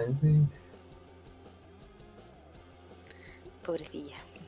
Sí, no, sí porque, porque les, les, dio radiación para convertirlas en tortugas mutantes, y el papá dice, no, nada más les diste cáncer, esas tortugas ya se están muriendo. Eh, que Vamos a sacrificarla. Es, Rick Sánchez. Es, Rick Sánchez, salvo que en Rick and Morty Rick Sánchez sigue siendo cool. Te informan que sufre mucho, te informan que es una persona nefasta, pero nunca te muestran las consecuencias. En Inside Job, el chiste es que te muestran las consecuencias de lo que es crecer bajo un Rick Sánchez, ¿no? Termina siendo, este, pues Reagan, que también es una analogía, ¿no? De crecer bajo los boomers, eh, pues te dan cosas como los millennials tipo Reagan y tipo Brett. Sí. Bueno, que, que, ahí, ahí pasemos a otro tema. ¿Qué les parece cómo, cómo este, esta segunda temporada maneja el, el, el desenlace que le da esta temporada a, a este, a este, al papá de Regan? hablamos de tu gorro, ¿no? Ah, sí, de ese episodio, sí. A ver, a mí eso me parece a la vez muy bonito, muy triste y muy egoísta, en verdad. Porque al final el padre hace todo eso por eh, tener su vida con Tamiko, con la madre. No, no quiere nada más que volver a, su momento feliz en la vida, que fue para cuando él era feliz sin importar que los demás en su vida fuesen felices. Él estaba todo bien, tenía un trabajo que le gustaba, tenía una hija y una mujer que le, que le quería, y para él estaba perfecto. Pero claro, igual Tamiko en ese momento ya estaba hasta las narices del padre y Regan la pobre se había criado en ese ambiente tan tóxico para ella. Pero claro, el padre es asesinado con, con volver ahí, con volver ahí, pensando que volver ahí y recuperar a su familia va a hacer que todo vuelva a estar bien. Cuando no. Entonces es triste y bonito a la vez. Es triste, porque es muy triste todo, y también porque el padre es que se, está, o sea, se autoengaña. Él piensa que ahí va a ser feliz y, y como reinicia el mundo 1500 veces simplemente para buscar ese momento. Y ya cuando se da cuenta de que no es posible porque es que no era felicidad en verdad para las demás personas. Es, bastante duro ese final y a la vez me, gustó mucho cómo lo tratan, cómo lo llevan, cómo lo hacen, en plan cada uno con su, tiene también su parte de humor, en plan de cuando dicen que André tiene la polla de un, de un, caballo. Un caballo Y en plan de, no, Andrés lo pasa muy mal, ¿qué dices? Si André tiene tal, tiene que estar súper feliz y como al final aunque las cosas que ellos supuestamente creen que les van a hacer felices, luego no les hacen felices. Se dan cuenta de que la felicidad, al fin y al cabo, nada es perfecto y que sus vidas como son, aunque sean un poco miedas en determinados momentos, son felices en su día a día porque hay gente que les quiere y les aprecia. Entonces me parece que es un bonito mensaje dentro de toda la serie y está muy bien llevado dentro de, pues, la sátira, de, la crítica dentro de, la serie. Entonces a mí me Sí. gusta mucho. A mí cuando, cuando aparece, cuando hay la revelación de que lo está haciendo todo por eso, sí me preocupó un poco porque en la más vida gringa pues se da mucho estos finales de, ah, pues mira, al final entendemos por qué lo estás haciendo y ya con eso se arregla todo. Dije, espero que no vayan a querer arreglar a Rand nada más porque pues es que querías, quería regresar con su familia. Pero no, o sea, no se arregla la relación, simplemente entendemos cuál es su motivación, que no deja de ser egoísta, o sea, es menos egoísta de lo que parecía al principio, pero no deja de ser egoísta. Y haciendo la comparación con el final de Regan y Ron, pues te das cuenta que sí está el mensaje ahí de, bueno, es que también tienes que entender lo que la otra persona necesita. Claro, No Regan nada más. ir y él quiere, quiere atrapar. Sí, deja ir y, y además este es, es en, en menor medida, pero el abrazo que le da a Brett también es como que, digo, porque ella está, digo, no, no queda claro si tiene Asperger o no, pero pues sí, probablemente sí está dentro del espectro, este, también dentro del espectro autista. Entonces, el contacto físico para Regan es, pues es un paso adelante, ¿no? Le da a Brett el reconocimiento que Brett también necesita, porque Brett todo lo hace porque él necesita este, que alguien lo quiera, porque él está este, famélico de amor. Este, entonces sí, digo, también lo cierran, igual lo dejaron lo suficientemente abierto para que sigan trabajando la relación Regan, este, eh, eh, Y el patriarcado. eh, su papá, este, pero queda cerrado, ¿no? Se puede dar como por terminada esa trama ahí. Eh, eh, tampoco hemos hablado nada del jefe de Cognito Inc., que también me encanta, es un personaje mucho más secundario, pero me encanta el jefe. RJ. RJ, este, que, que es nefasto y me encanta lo nefasto que es. Y en la segunda temporada le dan un, le, le dan un lugar muy interesante. Este, pero sí, sí, estuvo muy bonito el final. Triste, porque es un final triste. eh, como tocaba, por siendo segunda parte, tocaba que fuera el final. Eh, bueno, como tocaba por el tono de la serie, el final feliz iba a estar hasta el final propiamente de la serie. eh, pero pues tiene sus momentos, ¿no? Ahí está RJ. Y RJ con lo de la película de Sazán, Kazán, Recazán, eh, Orkazán. Camus, o sea, Orkazam, sí. Sí, sí, sí. mira, yo de eso sí quiero una camiseta. De la película de la orca con el tal, yo sí me la compraba. que es este, que es el efecto Mandela más famoso, ¿no? Que todos recuerdan esta película. Que, que nunca me acuerdo cuál es la real y cuál es la, la irreal. Que ya ta- Kazam, con este. Kazam. Que es con el, con el cómico, no con Shaquille O'Neal. Que todos creen que hay una película de Shazam con Shaquille O'Neal, pero no. O al revés, la verdad no me acuerdo. Pero eso es para, también parte del chiste de este episodio, ¿no? Que, es- que también. Como que, como que ya ese día ya se metió mucho a, a los multiversos. Bendito sea Marvel por habernos dado esta, esta herramienta narrativa para que este, ya la usen de forma más excepcional. Eh, que aquí también, digo, no tan bien como lo hacen en, en Everything Everywhere All at Once, pero pues sí, este, también está interesante cómo lo manejan. Eh, justamente por todo lo que dice, lo que dice Anne de, de los finales felices para los demás, que pues al final no, porque pues todos adolecen de lo mismo, que es el contacto humano, no Sí. es... eh, entonces lo que ellos están buscando realmente no es lo que necesitan. Digo, pero también me, me da mucha risa el, de, el del general, que pues, sueña que es este el gran héroe americano, nunca sufrió la cirugía que lo convierte en delfín, pero al final descubre que Estados Unidos está bajo las órdenes de Vladimir Putin, entonces para él es un infierno. Sí, sí, sí, sí. Y Gigi con la parte en la que se convierte en líder de los Illuminati y el Lin Manuel Miranda eh, le tiene a sus órdenes. O sea, esa parte también me, me pareció increíble. Es que Gigi, yo creo que Gigi me encantó en esta temporada. Y Fíjate que Gigi es el personaje que a mí menos me llamó la atención, es el que menos conecta conmigo, pero sí, este, digo, de los secundarios, ¿no? Sí, sí, ahí Eh. yo me Gigi. Sí. Sofi, ¿estás por ahí? Sí, aquí ando. Ah, bueno. ¿A ti qué te pareció cómo ma- manejaron el tema de- del desenlace que le dan al papá de Regan? Mm, pues mire, la verdad a mí no, yo no fui muy fan de que terminara como digamos reconciliada con él, porque a final de cuentas, o sea, es una persona horrible y le hizo muchas cosas horribles. Entonces, yo tengo esta eh, como idea en la vida de que no necesariamente es perdonar y olvidar cuando la gente te hace cosas horribles. Eh, quizá es como, habla muy mal de mí y de sobre guardar rencor, pero eh, creo que a mí sí me hubiera gustado que no, no quedara, como dice el enano, ¿no? Abierto, como que se siguieran desarrollando esa relación.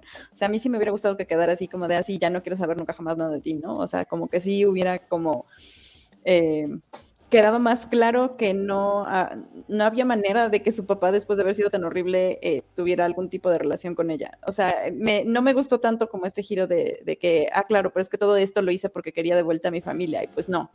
O sea, el tipo era horrible pero eh, en general me gustó cómo manejaron esto, eh, esto de, la relación que el, el, jefe terminó siendo becario y que creo que, el, que, que, dijo con que le pagaba con café o no me acuerdo con qué. Café y sándwiches, algo así. Ajá, café, café y sándwiches. Me dio mucha risa. Este, creo que me gustó más cómo cerró la trama con la mamá, porque se da como que, o sea, ahí sí me parece que hubo como un interés más genuino de que, de que estaban construyendo una relación. O sea, pero con su papá siento que no, no, no me satisfizo como mucho esto de que al final sí hubiera quedado como que abierto, que podían seguir hablándose, no sé. No, pues se van a seguir hablando porque va a estar encerrado. Probablemente la intención era que tomar el, querrán tomar el lugar de, del robot. Que fue así como que el personaje, este, eh, Hannibal eh, Ledger. Ah, yo sí se los paso porque me he dado cuenta que la más media gringa como que tiene un trauma generacional con los padres divorciados, entonces como que necesitan esta fantasía de que al final las familias rotas se van a arreglar. Yo también soy de la idea de que no, este, no, no es necesario perdonar, a, bueno, si no es necesario perdonar a todos, o tal vez perdonar pero no olvidar, este, a mí sí me molesta, por ejemplo, hablando de Young Justice, que lo mencionamos hace ratos, me molestó mucho esa trama de Cyborg, donde pues, el papá es una mierda con Cyborg, y al final es de, ah, pero ya entendí que fue una mierda, entonces ahora Cyborg está obligado a hablarme y perdonarme. Decir, no, mándalo chingada, era una mierda contigo. Este, pero a los gringos les fascina mucho esta idea de ya con, con, señalar el problema ya se arregla todo y ahora este, tienen que ser una familia feliz otra vez. Entonces, pues con que no hayan caído ahí, se los paso por bueno. Especialmente las historias, irónicamente, especialmente esas series de, de animación para adultos, como que le tienen un repelús y un miedo a separar a las parejas o a no volver a juntar a las familias rotas. Eh, le pasó a Rick and Morty, ¿no? La, la, trama de Jerry y Beth es que se divorciaran y, los están forzando otra vez a estar, juntos. Este, bueno, tenemos todos los ejemplos de los Simpson, padre de familia, que son parejas que debieron haberse divorciado hace años, pero lo sigue, digo, y me parece irónico que estas series que buscan ser transgresoras, que buscan ser este, edgy, pues parezcan como que niños de, de, padres divorciados que siguen soñando con que sus papás se van a volver a reunir. Este, no sé, hay algo ahí muy, muy, muy raro con, con los gringos. Este, y que ahora que, que lo mencionaste, o sea, eh, no sé si ya lo platicaron antes, pero a mí algo que no me gustaba mucho de eh, la conversación que se tenía sobre Inside Job es que decían que era como Ricky Morty. Y yo decía, no, pero es que, o, o, sea, sí tiene elementos parecidos, pero creo que Inside Job sí se esforzaba como por contar otro tipo de historia. Incluso decía yo el elemento de lo grotesco, porque también hay cosas grotescas, como por ejemplo el, el capítulo de los hongos, este, o el, el concurso que este que hacen por ver cuál es el mejor de los grupos de que controlan el, el, gobierno. O sea, tiene cosas grotescas, pero jamás me, o sea, yo jamás sentí como que llegara a tocar un punto como Ricky Morty en el que yo decía, o sea, es que esto ya ni siquiera es gracioso, ya no es edgy, ya es como que ya no saben dónde meterlo. Entonces creo que eh, todos estos elementos supieron cómo meterlos bien, o sea, sí son como como transgresores, pero en realidad, o sea, siguen siendo chistosos, no llegas a sentirte como asqueado por estarlo viendo estos apéndices no son brazos. Este, fíjate que eso fue lo que, eso fue lo que, después de, de, del personaje de Regan que conectó conmigo desde el minuto uno, lo segundo que me enganchó fue que justamente el hongo y el, y este, ah, se me olvida el nombre del, del, del científico. Este, André. Eh, y André, cuando los vi dije, guay, una serie del 2021, 22, es, perdón, 2021, no me acuerdo qué, qué año salió, que esté retomando a Quackmayer y a Roger, híjole, ¿cómo le van a hacer para no meter la pata? Pero lo hacen muy bien. O sea, Anders sí es un pervertido, igual el, este, igual el hongo, pero nunca cruzan esa línea de delincuente sexual, que es lo que terminan haciendo todos los, los personajes de este tipo, ¿no? Este. Que me da mucha risa que le dice, ¿qué? ¿Que andar con tu clon cuenta como acoso?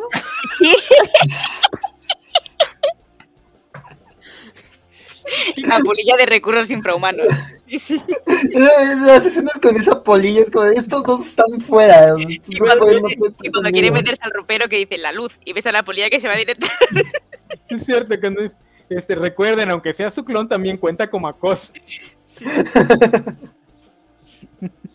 es que no, es, que además retoman ese chiste porque ahí es cuando comienza la relación entre, entre este, Regan y, Ron en sus juntas de recursos humanos, algo que no deberían hacer a pesar de los esfuerzos de la pobre polilla, que fue el típico güey que quiere resolver todo buena ondita en un ambiente laboral que necesita un poco más de asertividad, porque ahí se mete se meten al, al, closet de, suministros a tener relaciones y todo el mundo lo sabe y el tipo no sabe, no sabe cómo decírselos para que se detengan.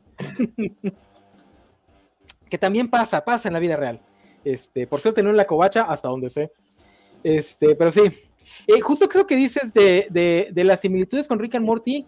Eh, a mí me extraña que me digan que sí estuvo en el top 10. Este, yo nunca lo vi, pero les voy a creer. Porque yo creo que ese fue el talón de Aquiles de, la serie. Creo que es una serie para un nicho muy específico. Porque tiene cosas similares a Rick and Morty, pero no lo que le gusta a la mayoría de la gente, que es esta. Pues esa trama facilota para sentirte inteligente mientras te dicen que ser inteligente es, este, te va a hacer el ser más importante del universo, que es una fantasía que pues también le gusta mucho a gente como Dan Harmon. Eh, aquí no, aquí literalmente te dicen que ser inteligente no te quita lo idiota, eh, porque decíamos justamente que Brett no es tonto per se, es ignorante y es demasiado ingenuo, pero él también tiene un cierto tipo de inteligencia que no tiene el resto del grupo, eh, y es por eso que termina siendo un, elemento integral. entonces eso pues ya te quita a una gran parte del fandom pues que se va a enojar porque pues no es la fantasía típica que este tipo de settings te, te podría dar también es bastante crítica con lo que el tipo de público que se sentiría atraído por este tipo de serie, este, pues le gusta, ¿no? Hay, tienen una puya contra los fans del MCU, que es esto es tan genérico y no todos están opinando lo mismo, parecen fans del MCU, este, que pues, es una puya fuerte porque saben que ese es el tipo de público, ¿no? Y el, el capítulo de la nostalgia ochentera también es muy pues es bastante duro porque gente de los 80 todavía no lo acepta, ¿no? Están tratando, no es que estos productos sean buenos, Brett, es que los viste en el único momento de tu vida que puedes recordar con cierta nostalgia, porque fue el momento en el que fuiste feliz, no estás tratando de volver a ver eh, estas propiedades, estás tratando de revivir tu infancia, que es diferente. Entonces es así como que juega en su contra, porque tampoco tiene el humor guarro que muchos fans de Rick and Morty podría, podrían engancharlos a pesar de que no les guste la temática, porque está bastante contenido, pero también tiene demasiado humor guarro para gente que nada más quiere ver la trama de... Gente que nada más quiere ver la trama de amistad y...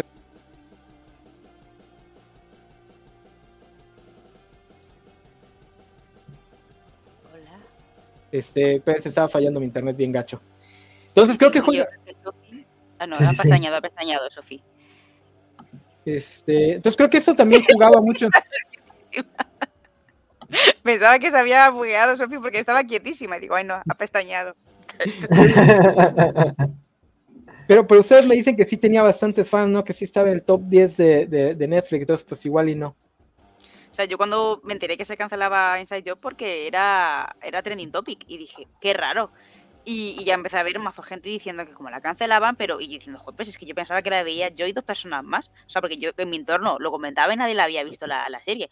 Mucha gente sí era súper fan de Ricky Morty y yo Ricky Morty no lo he visto porque intenté meterme, pero el humor. A mí no me gusta ese tipo de humor tan. Sí, tan guarro. Es que a mí ese tipo. No me hace gracia ese, tipo de humor. Pero eh, ultra secretos. Para mí justo es la barrera. Acepto ese, hasta ahí lo acepto. Todo lo que vaya más me parece ya soez. Y, pues, y de repente, mazo gente diciendo, pero trending topic, pero que pero exageradísimo, ¿eh? Diciendo, por favor, que vuelva, que vuelva, que vuelva yo.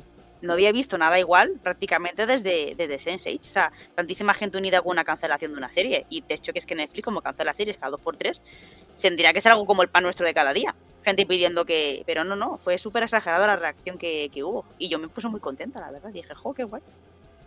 Pues Caló más de lo que pensaba esperemos que eso pues ayude para que, aunque, aunque sea le den una peliculita.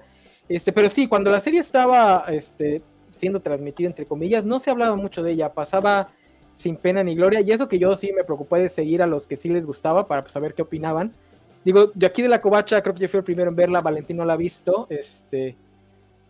Sofi, creo que tú te la recomendé, pero no estoy seguro. Porque sí, la primera... no me acuerdo cómo llegué, pero este... ¿Cuándo la viste? Ya tiene, creo que. Cuando salió la primera temporada, lo que pasó fue que no la terminé. Hasta apenas la terminé la primera parte. Ah, ok, entonces creo que sí, yo, yo fui uno de los que te dijo que la, que la, que la terminaras porque sí estaba muy buena. sí, ya, ya ahorita vamos cerrando para que se pudiera dormir. Este. Pero sí, digo, o sea, yo digo que también eso es lo que le afectó porque pues no tiene, o sea, que está demasiado a la mitad y luego eso como que les afecta. Yo, yo debo admitir que yo sí soy muy fan del humor. Este, guarro, tengo, tengo un, un umbral de tolerancia muy, muy alto. Eh, digo, yo soy mega fan de las primeras tres temporadas de, de, Big Mouth, justamente por eso, porque son las tres que tomaban, tomaban riesgos. Ya después ya se sentaron en sus laureles a repetir los mismos chistes. Este, creo que Axel también, ¿no? Tú también tienes, tú también aguantas el humor extremadamente guarro, ¿no? Sí, creo que sí, digo, no, no, o sea, te digo, me queda en Big Mouth, pero otras cosas como Paradise PD o Brickleberry o esas cosas, este, no, no me encantan, intenté ver el de la tía fiestera y tampoco me encantó, pero sí, o sea, creo que si hay humor guarro, pero hay algo que están diciéndolo ahí con sustancia, sí me, sí me, sí me mantiene ahí. Sí, sí. Sí, porque es lo, es lo que ya perdió Rick and Morty. Digo, el, el capítulo de los chistes del incesto sí está así como para, para llorar de lo patético Sí. que es. Pero digo, hija, aguanto chistes más fuertes, pero no, no es gracioso. No. Ya, ya, ya, ya retiren esa serie, por favor. Porque lleva cuántas temporadas? ¿Ocho? Siete, va para Va siete. por las siete. Y probablemente la renueven porque sí es un hit. O sea, esa serie sí sigue siendo un hit. Y genera mucho mar- mucho dinero en otros, en, eh, pues en marca para Warner, pues estuvo en Space Jam, está en Multiversus, está en Fortnite. Sí, no, y que es como lo típico, los niños de 13 años lo ven. Y es en plan como. No creo que sea el público objetivo de la serie, pero es como lo típico. Ven Ricky y Morty, pues porque son guays los niños. Sí, y esa serie era más para, pues para que te interesaran los personajes, ¿no? Para que quisieras un día ver que estas personas terminan siendo adultos funcionales dentro de su sociedad y, y dejan de trabajar para el gobierno malvado.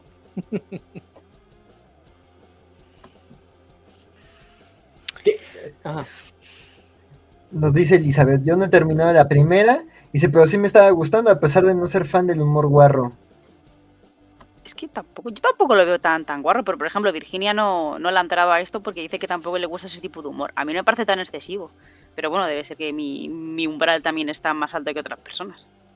No, y, digo, yo creo que, que, se vale, o sea, se vale que una serie justo recaiga como en violencia, en gore, en referencias sexuales, pero que los use de manera que, que, te cuenta una historia graciosa, ¿no? O sea, lo que decíamos, ¿no? Estas, estos momentos de Gigi ahí preguntándole a Regan de, de, su vida íntima, tiene sentido por cómo son ellas dos, de que a Regan la verdad no le importa y Gigi es, lo, es su motor de vida, ¿no? Este, o esto de, de, de Regan y este Ron en el ropero, este, o justo cuando ahí provocan alguna masacre en la, en la, oficina con clones, pero justo te sirve para contar algo, que es un poquito también, eh, a mí me gusta mucho Lower Decks de Star Trek, que también tiene como ese humor más subido de, nivel, que sí hay mucha muerte y referencias sexuales y cosas así, pero justo está al servicio de otra cosa, no está nada más porque ah, este, chistes de pipí, chistes de incesto como en Ricky Morty, ¿no? Sino si hay algo que contar con esas cosas subiditas de tono. Ah, y además las referencias a la cultura pop son un poquito más oscuras o las usan de forma que el chiste no es la referencia en sí mismo. Este, no sé, por ejemplo, todo el chiste alrededor de Lin Manuel Miranda no es el chiste de Hamilton, sino el chiste de que, pues estos famosos son también unas personas patéticas. Y egocéntricos y se y canibalizan entre ellos. O, o, los amigos de Leonardo DiCaprio. Ay, sí. Ay, ese chiste de los amigos de Leonardo DiCaprio. Que yo me enteré de, de, de que se llamaban el Pussy Posé y luego por alguna razón vi un video completamente que no, o sea, no tenía nada que ver con ni con Inside Job ni con Leonardo DiCaprio, que también los mencionas. Y dije, ah, mira, sí es cierto, no se lo inventaron en la serie. O sea, es que también eran unas referencias oscuras, pero no oscuras en el sentido de, ah, esto va a ser, va a hacer sentir inteligente a los ñoños, sino de verdad oscuras. O sea, son cosas que, pues igual le gustan nada más a los guionistas. Porque yo jamás en mi vida había escuchado lo de Leonardo DiCaprio y su. que es real, o sea, sí tenía un grupo este, conformado por esta gente, ¿no? De, que además Toby es super Maguire, sí. Toby Maguire, David Blaine, este, el otro creo que un rapero, que tú jamás en tu vida te imaginarías que son un grupo de amigos cercanos porque no tiene absolutamente nada que ver. Sí, yo también lo tuve que buscar porque tampoco eh, entendí esa referencia. Pero lo, lo busqué y sí, sí, flipé. Pero pues tampoco es necesario porque el chiste no es la referencia, sino pues que son básicamente la representación de un tipo de masculinidad tóxica, que también es una especie de guiño a la moda de los pick-up artists, que creo que ya nadie, nadie los recuerda, benditos sean. Este, qué? Pick-up artists que eran pues el equivalente de, de los youtubers de ultraderecha de hoy, que les decían a los niños cómo ligar de la forma más misógina posible, que básicamente también es lo que para lo que funcionaba el Pussy Pose en, en, en Inside Job. Pero sí, o sea, digo, lo- el chiste de Keanu Reeves es un poquito más mainstream, pero también es así de, wow, e- e- esa es una conspiración que no me esperaba ver aquí. Digo, ahí está, ¿no? Sí, no, yo tampoco me esperaba la de las celebridades que no envejecen, ¿eh? Y, y no, no, no guardaron golpes, ¿eh? De por eso andan con personas jóvenes y por eso pasa esto y por eso no envejecen. Sí, no. Que ya habían hecho el chiste como de celebridades que no envejecen con Paul Rudd y Taylor Swift con lo de los reptilianos, pero la verdad es que también estuvo chistoso que sí agarraran también lo de, lo de otras celebridades y como dices, lo de ciertos machitos de Hollywood. Sí. No, Pues- está, está muy, está muy bien escrita. Este, no sé, A- Axel, si quieres preguntar algo más o ya vamos cerrando, o no sé si Pues- Sofía o Ant quieran decir algo más. Justo, no sé si quieren agregar algo más, justo para ver si, si ya vamos cerrando. Este, pues digo, ya creo que ya hablamos de, de, de, de... ¿A ellos se decía algo, Sofi? No, pues que solamente como ya, ya para ir cerrando, pues que, o sea, a pesar de que ya la cancelaron, que sí, si no la han visto, eh, échensela, vale mucho la pena la serie. De hecho, originalmente esta covacha era, este programa de la covacha era para recomendarlo y just happen to cancelarla. o sea, cuando por fin nos pusimos de acuerdo la cancelan. Entonces, pues dijimos, vamos a llorar porque, pues sí, es muy triste, pero creo que vale muchísimo la pena verla, este, como dice el enano, sí es para un nicho muy, muy específico, pero bueno, no sé si les gusta la conspiranoia y invertirse emocionalmente en personajes, pero con un poco de humor ahí, este, y referencias a la cultura, a la cultura popular, pues véanla, está muy entretenida. Muy bien, este, pues les parece si para cerrar, este, eh, pues que nos digan, este, pues así que algún comentario, algo que quieran decir también, digo, so- sobre llorar sobre la serie, qué les gustaba de la serie, este, si creen que, que volvamos a ver algo más de la serie, pero también si, si, si se cierran, este, además de con sus comentarios finales y todos sus avisos parroquiales, este, con su personaje favorito y su episodio favorito. Eh, eh, entonces, este, ahí sí, empezamos.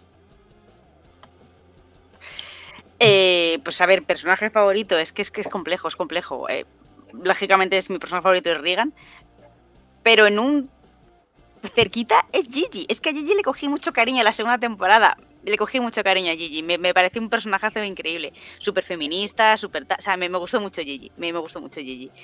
Y capítulo favorito. Eh, capítulo favorito. Yo me quedaría... Uf.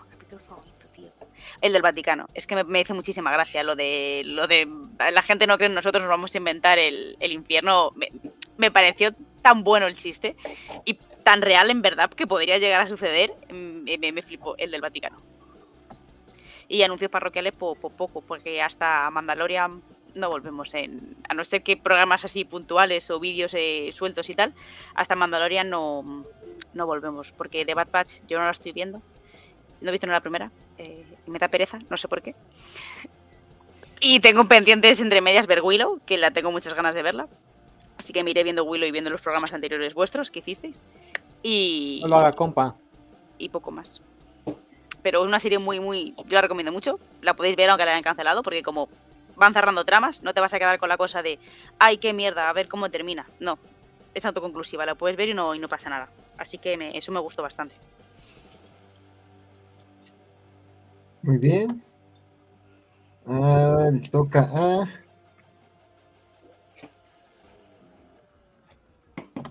Ah, Un momento, perdón. Aquí fallas técnicas. Ahí está.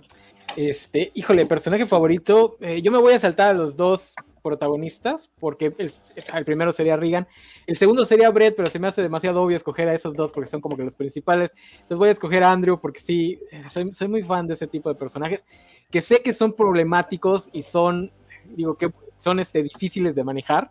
porque pues básicamente bordean la línea de delincuente sexual.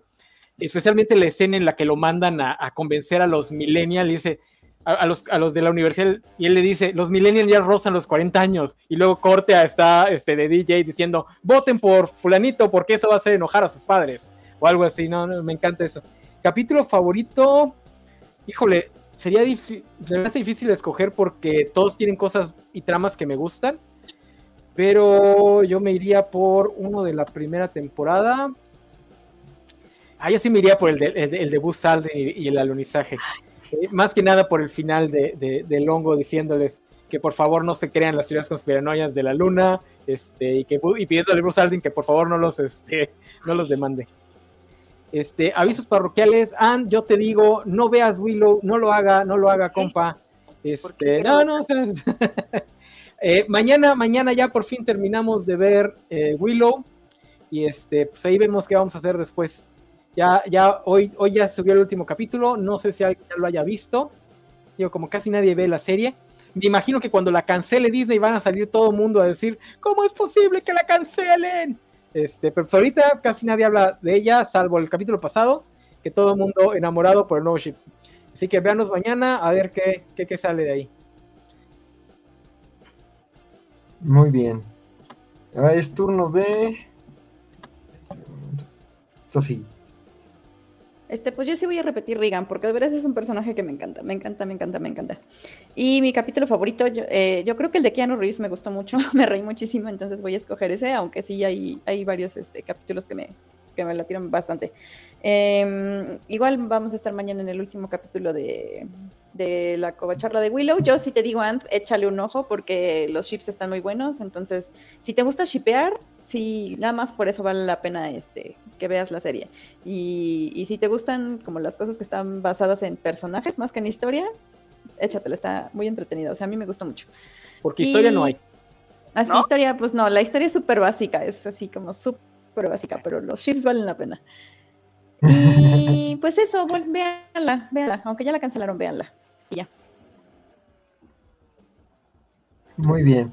Este, pues yo, este, digo, a, ver, espera. Justo ahorita que ya que pueda esto se te va a ver. Y en lo que le carga Axel, por favor, si son de la Ciudad de México, tengan cuidado con el metro. Bye. Sí. Muy, muy, muy mal, Sofía, levantándole falsos a Shenbaum. Todos sabemos que eso es sabotaje de la oposición no liberal fifi. Eso es golpe mediático, no, no, es que quién sabe que esté ahí robándose. No, no, es estructura cuando no es, no es que la infraestructura cuando dejas de darle mantenimiento se comienza a caer a pedazos, sino que pues, obviamente hay, hay duendes ahí, este, hay gremlins rompiendo el metro.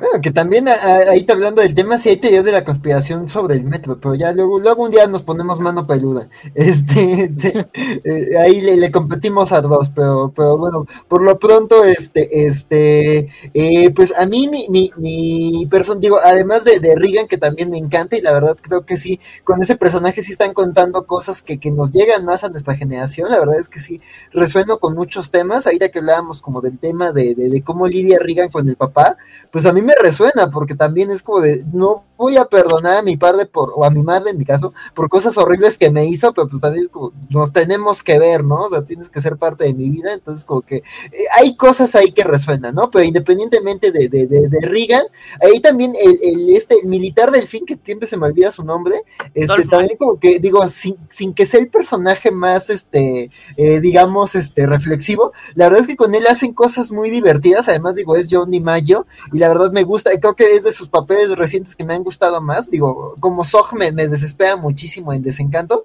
pero aquí me, cae muy bien, le, queda muy bien como esto, como el señor rancio de derecha, y, tiene buenos momentos como cuando se pelea en el aeropuerto, entonces, este, o cuando aprende a controlar a los delfines, entonces, este, cuando se lo proponen, creo que lo escriben muy interesante, y además creo que también refuerza como temas, ¿no? O sea, digo, como es una serie de ciencia ficción, podrías creer que con un invento pueden resolver las cosas, o sea, esta Regan, su papá o este cuate, y en realidad no, o sea, Regan lo, resuelve trabajando y los otros dos con inventos raros y gimmicks de ciencia ficción, pero en el fondo siguen siendo personas horribles, entonces me gusta que, digamos que también está ahí para reforzar ciertas cosas en la trama del papá de Regan, y, y por eso me, me gusta mucho. Y en cuanto a mi episodio eh, favorito, eh, uno que me gusta, bueno, de los que más me gustan es el de los reptilianos. Este, eso de que, de que, o sea, te meten a la conspiración, se divierten haciendo chistes sobre la conspiración, que si la reina, que si Mark Zuckerberg, que si Taylor Swift, pero también hacen muchos chistes de lagartos, o sea, esto de Guillermo del Toro, esto de, Super Smash, cuando Rand juda sobre Godzilla 2000, o sea, todos esos chistes me, dan mucha risa. Este, pero también el episodio sirve para contarte algo, ¿no? De, de, de, de las carencias emocionales de Riga, ¿no? Y ese trauma que además va a ser importante para episodios después, el tema de, del oso, entonces, creo que me, me, parece un episodio muy bien hecho, muy divertido. Entonces, ese, ese, me gusta mucho. Este, y pues ya pasando a los avisos parroquiales, pues espero verlos el viernes en los cómics de la semana. Ya, este, ahí ya veremos cómo, cómo somos la dinámica de lo mejor y lo peor del año, lo mejor, lo mejor del año pasado en cómics. Y también ya volver a las andadas de, de, reseñar ahí los comiquitos que salen en el gabacho eh, cada semana. Este, y el, el domingo, si todo sale bien, vamos a estar en Kobayashi Maru, también para hablar del final de temporada de Prodigy, que la verdad es que si no tuvieran en el radar esa serie, es una serie apta para toda la familia, pero no es nada condescendiente, no necesitas saber nada de Star Trek, te explican lo que necesitas entender de ese lore y no se clava como en, en otras cosas más densas de, esa franquicia, entonces la, recomiendo mucho. Entonces vamos a hablar de, que la primera temporada, que también otra que partieron en dos por maneras raras, este, este, termina de manera muy, muy buena, y pues también vamos a hablar de, de lo que para nosotros fue lo mejor y lo peor de la semana. Ahí en nuestro Twitter, en el Twitter de la Covach está el formulario si llegaban a ver alguna de esas series para que nos compartan su opinión.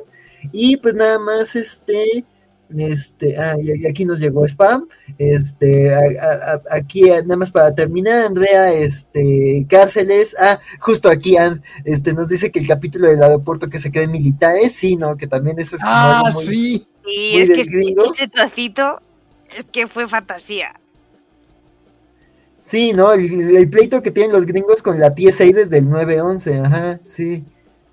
Sí, sí, sí. Sí, no, es, está de locura. Entonces, pues sí, gracias a todos los que nos acompañaron, gracias a todos los que estuvieron aquí comentando, gracias a, Sofía, a, Ant, que se está desvelando y al enano. Entonces, este, pues ya saben, gracias por acompañarnos y por hacer este programa.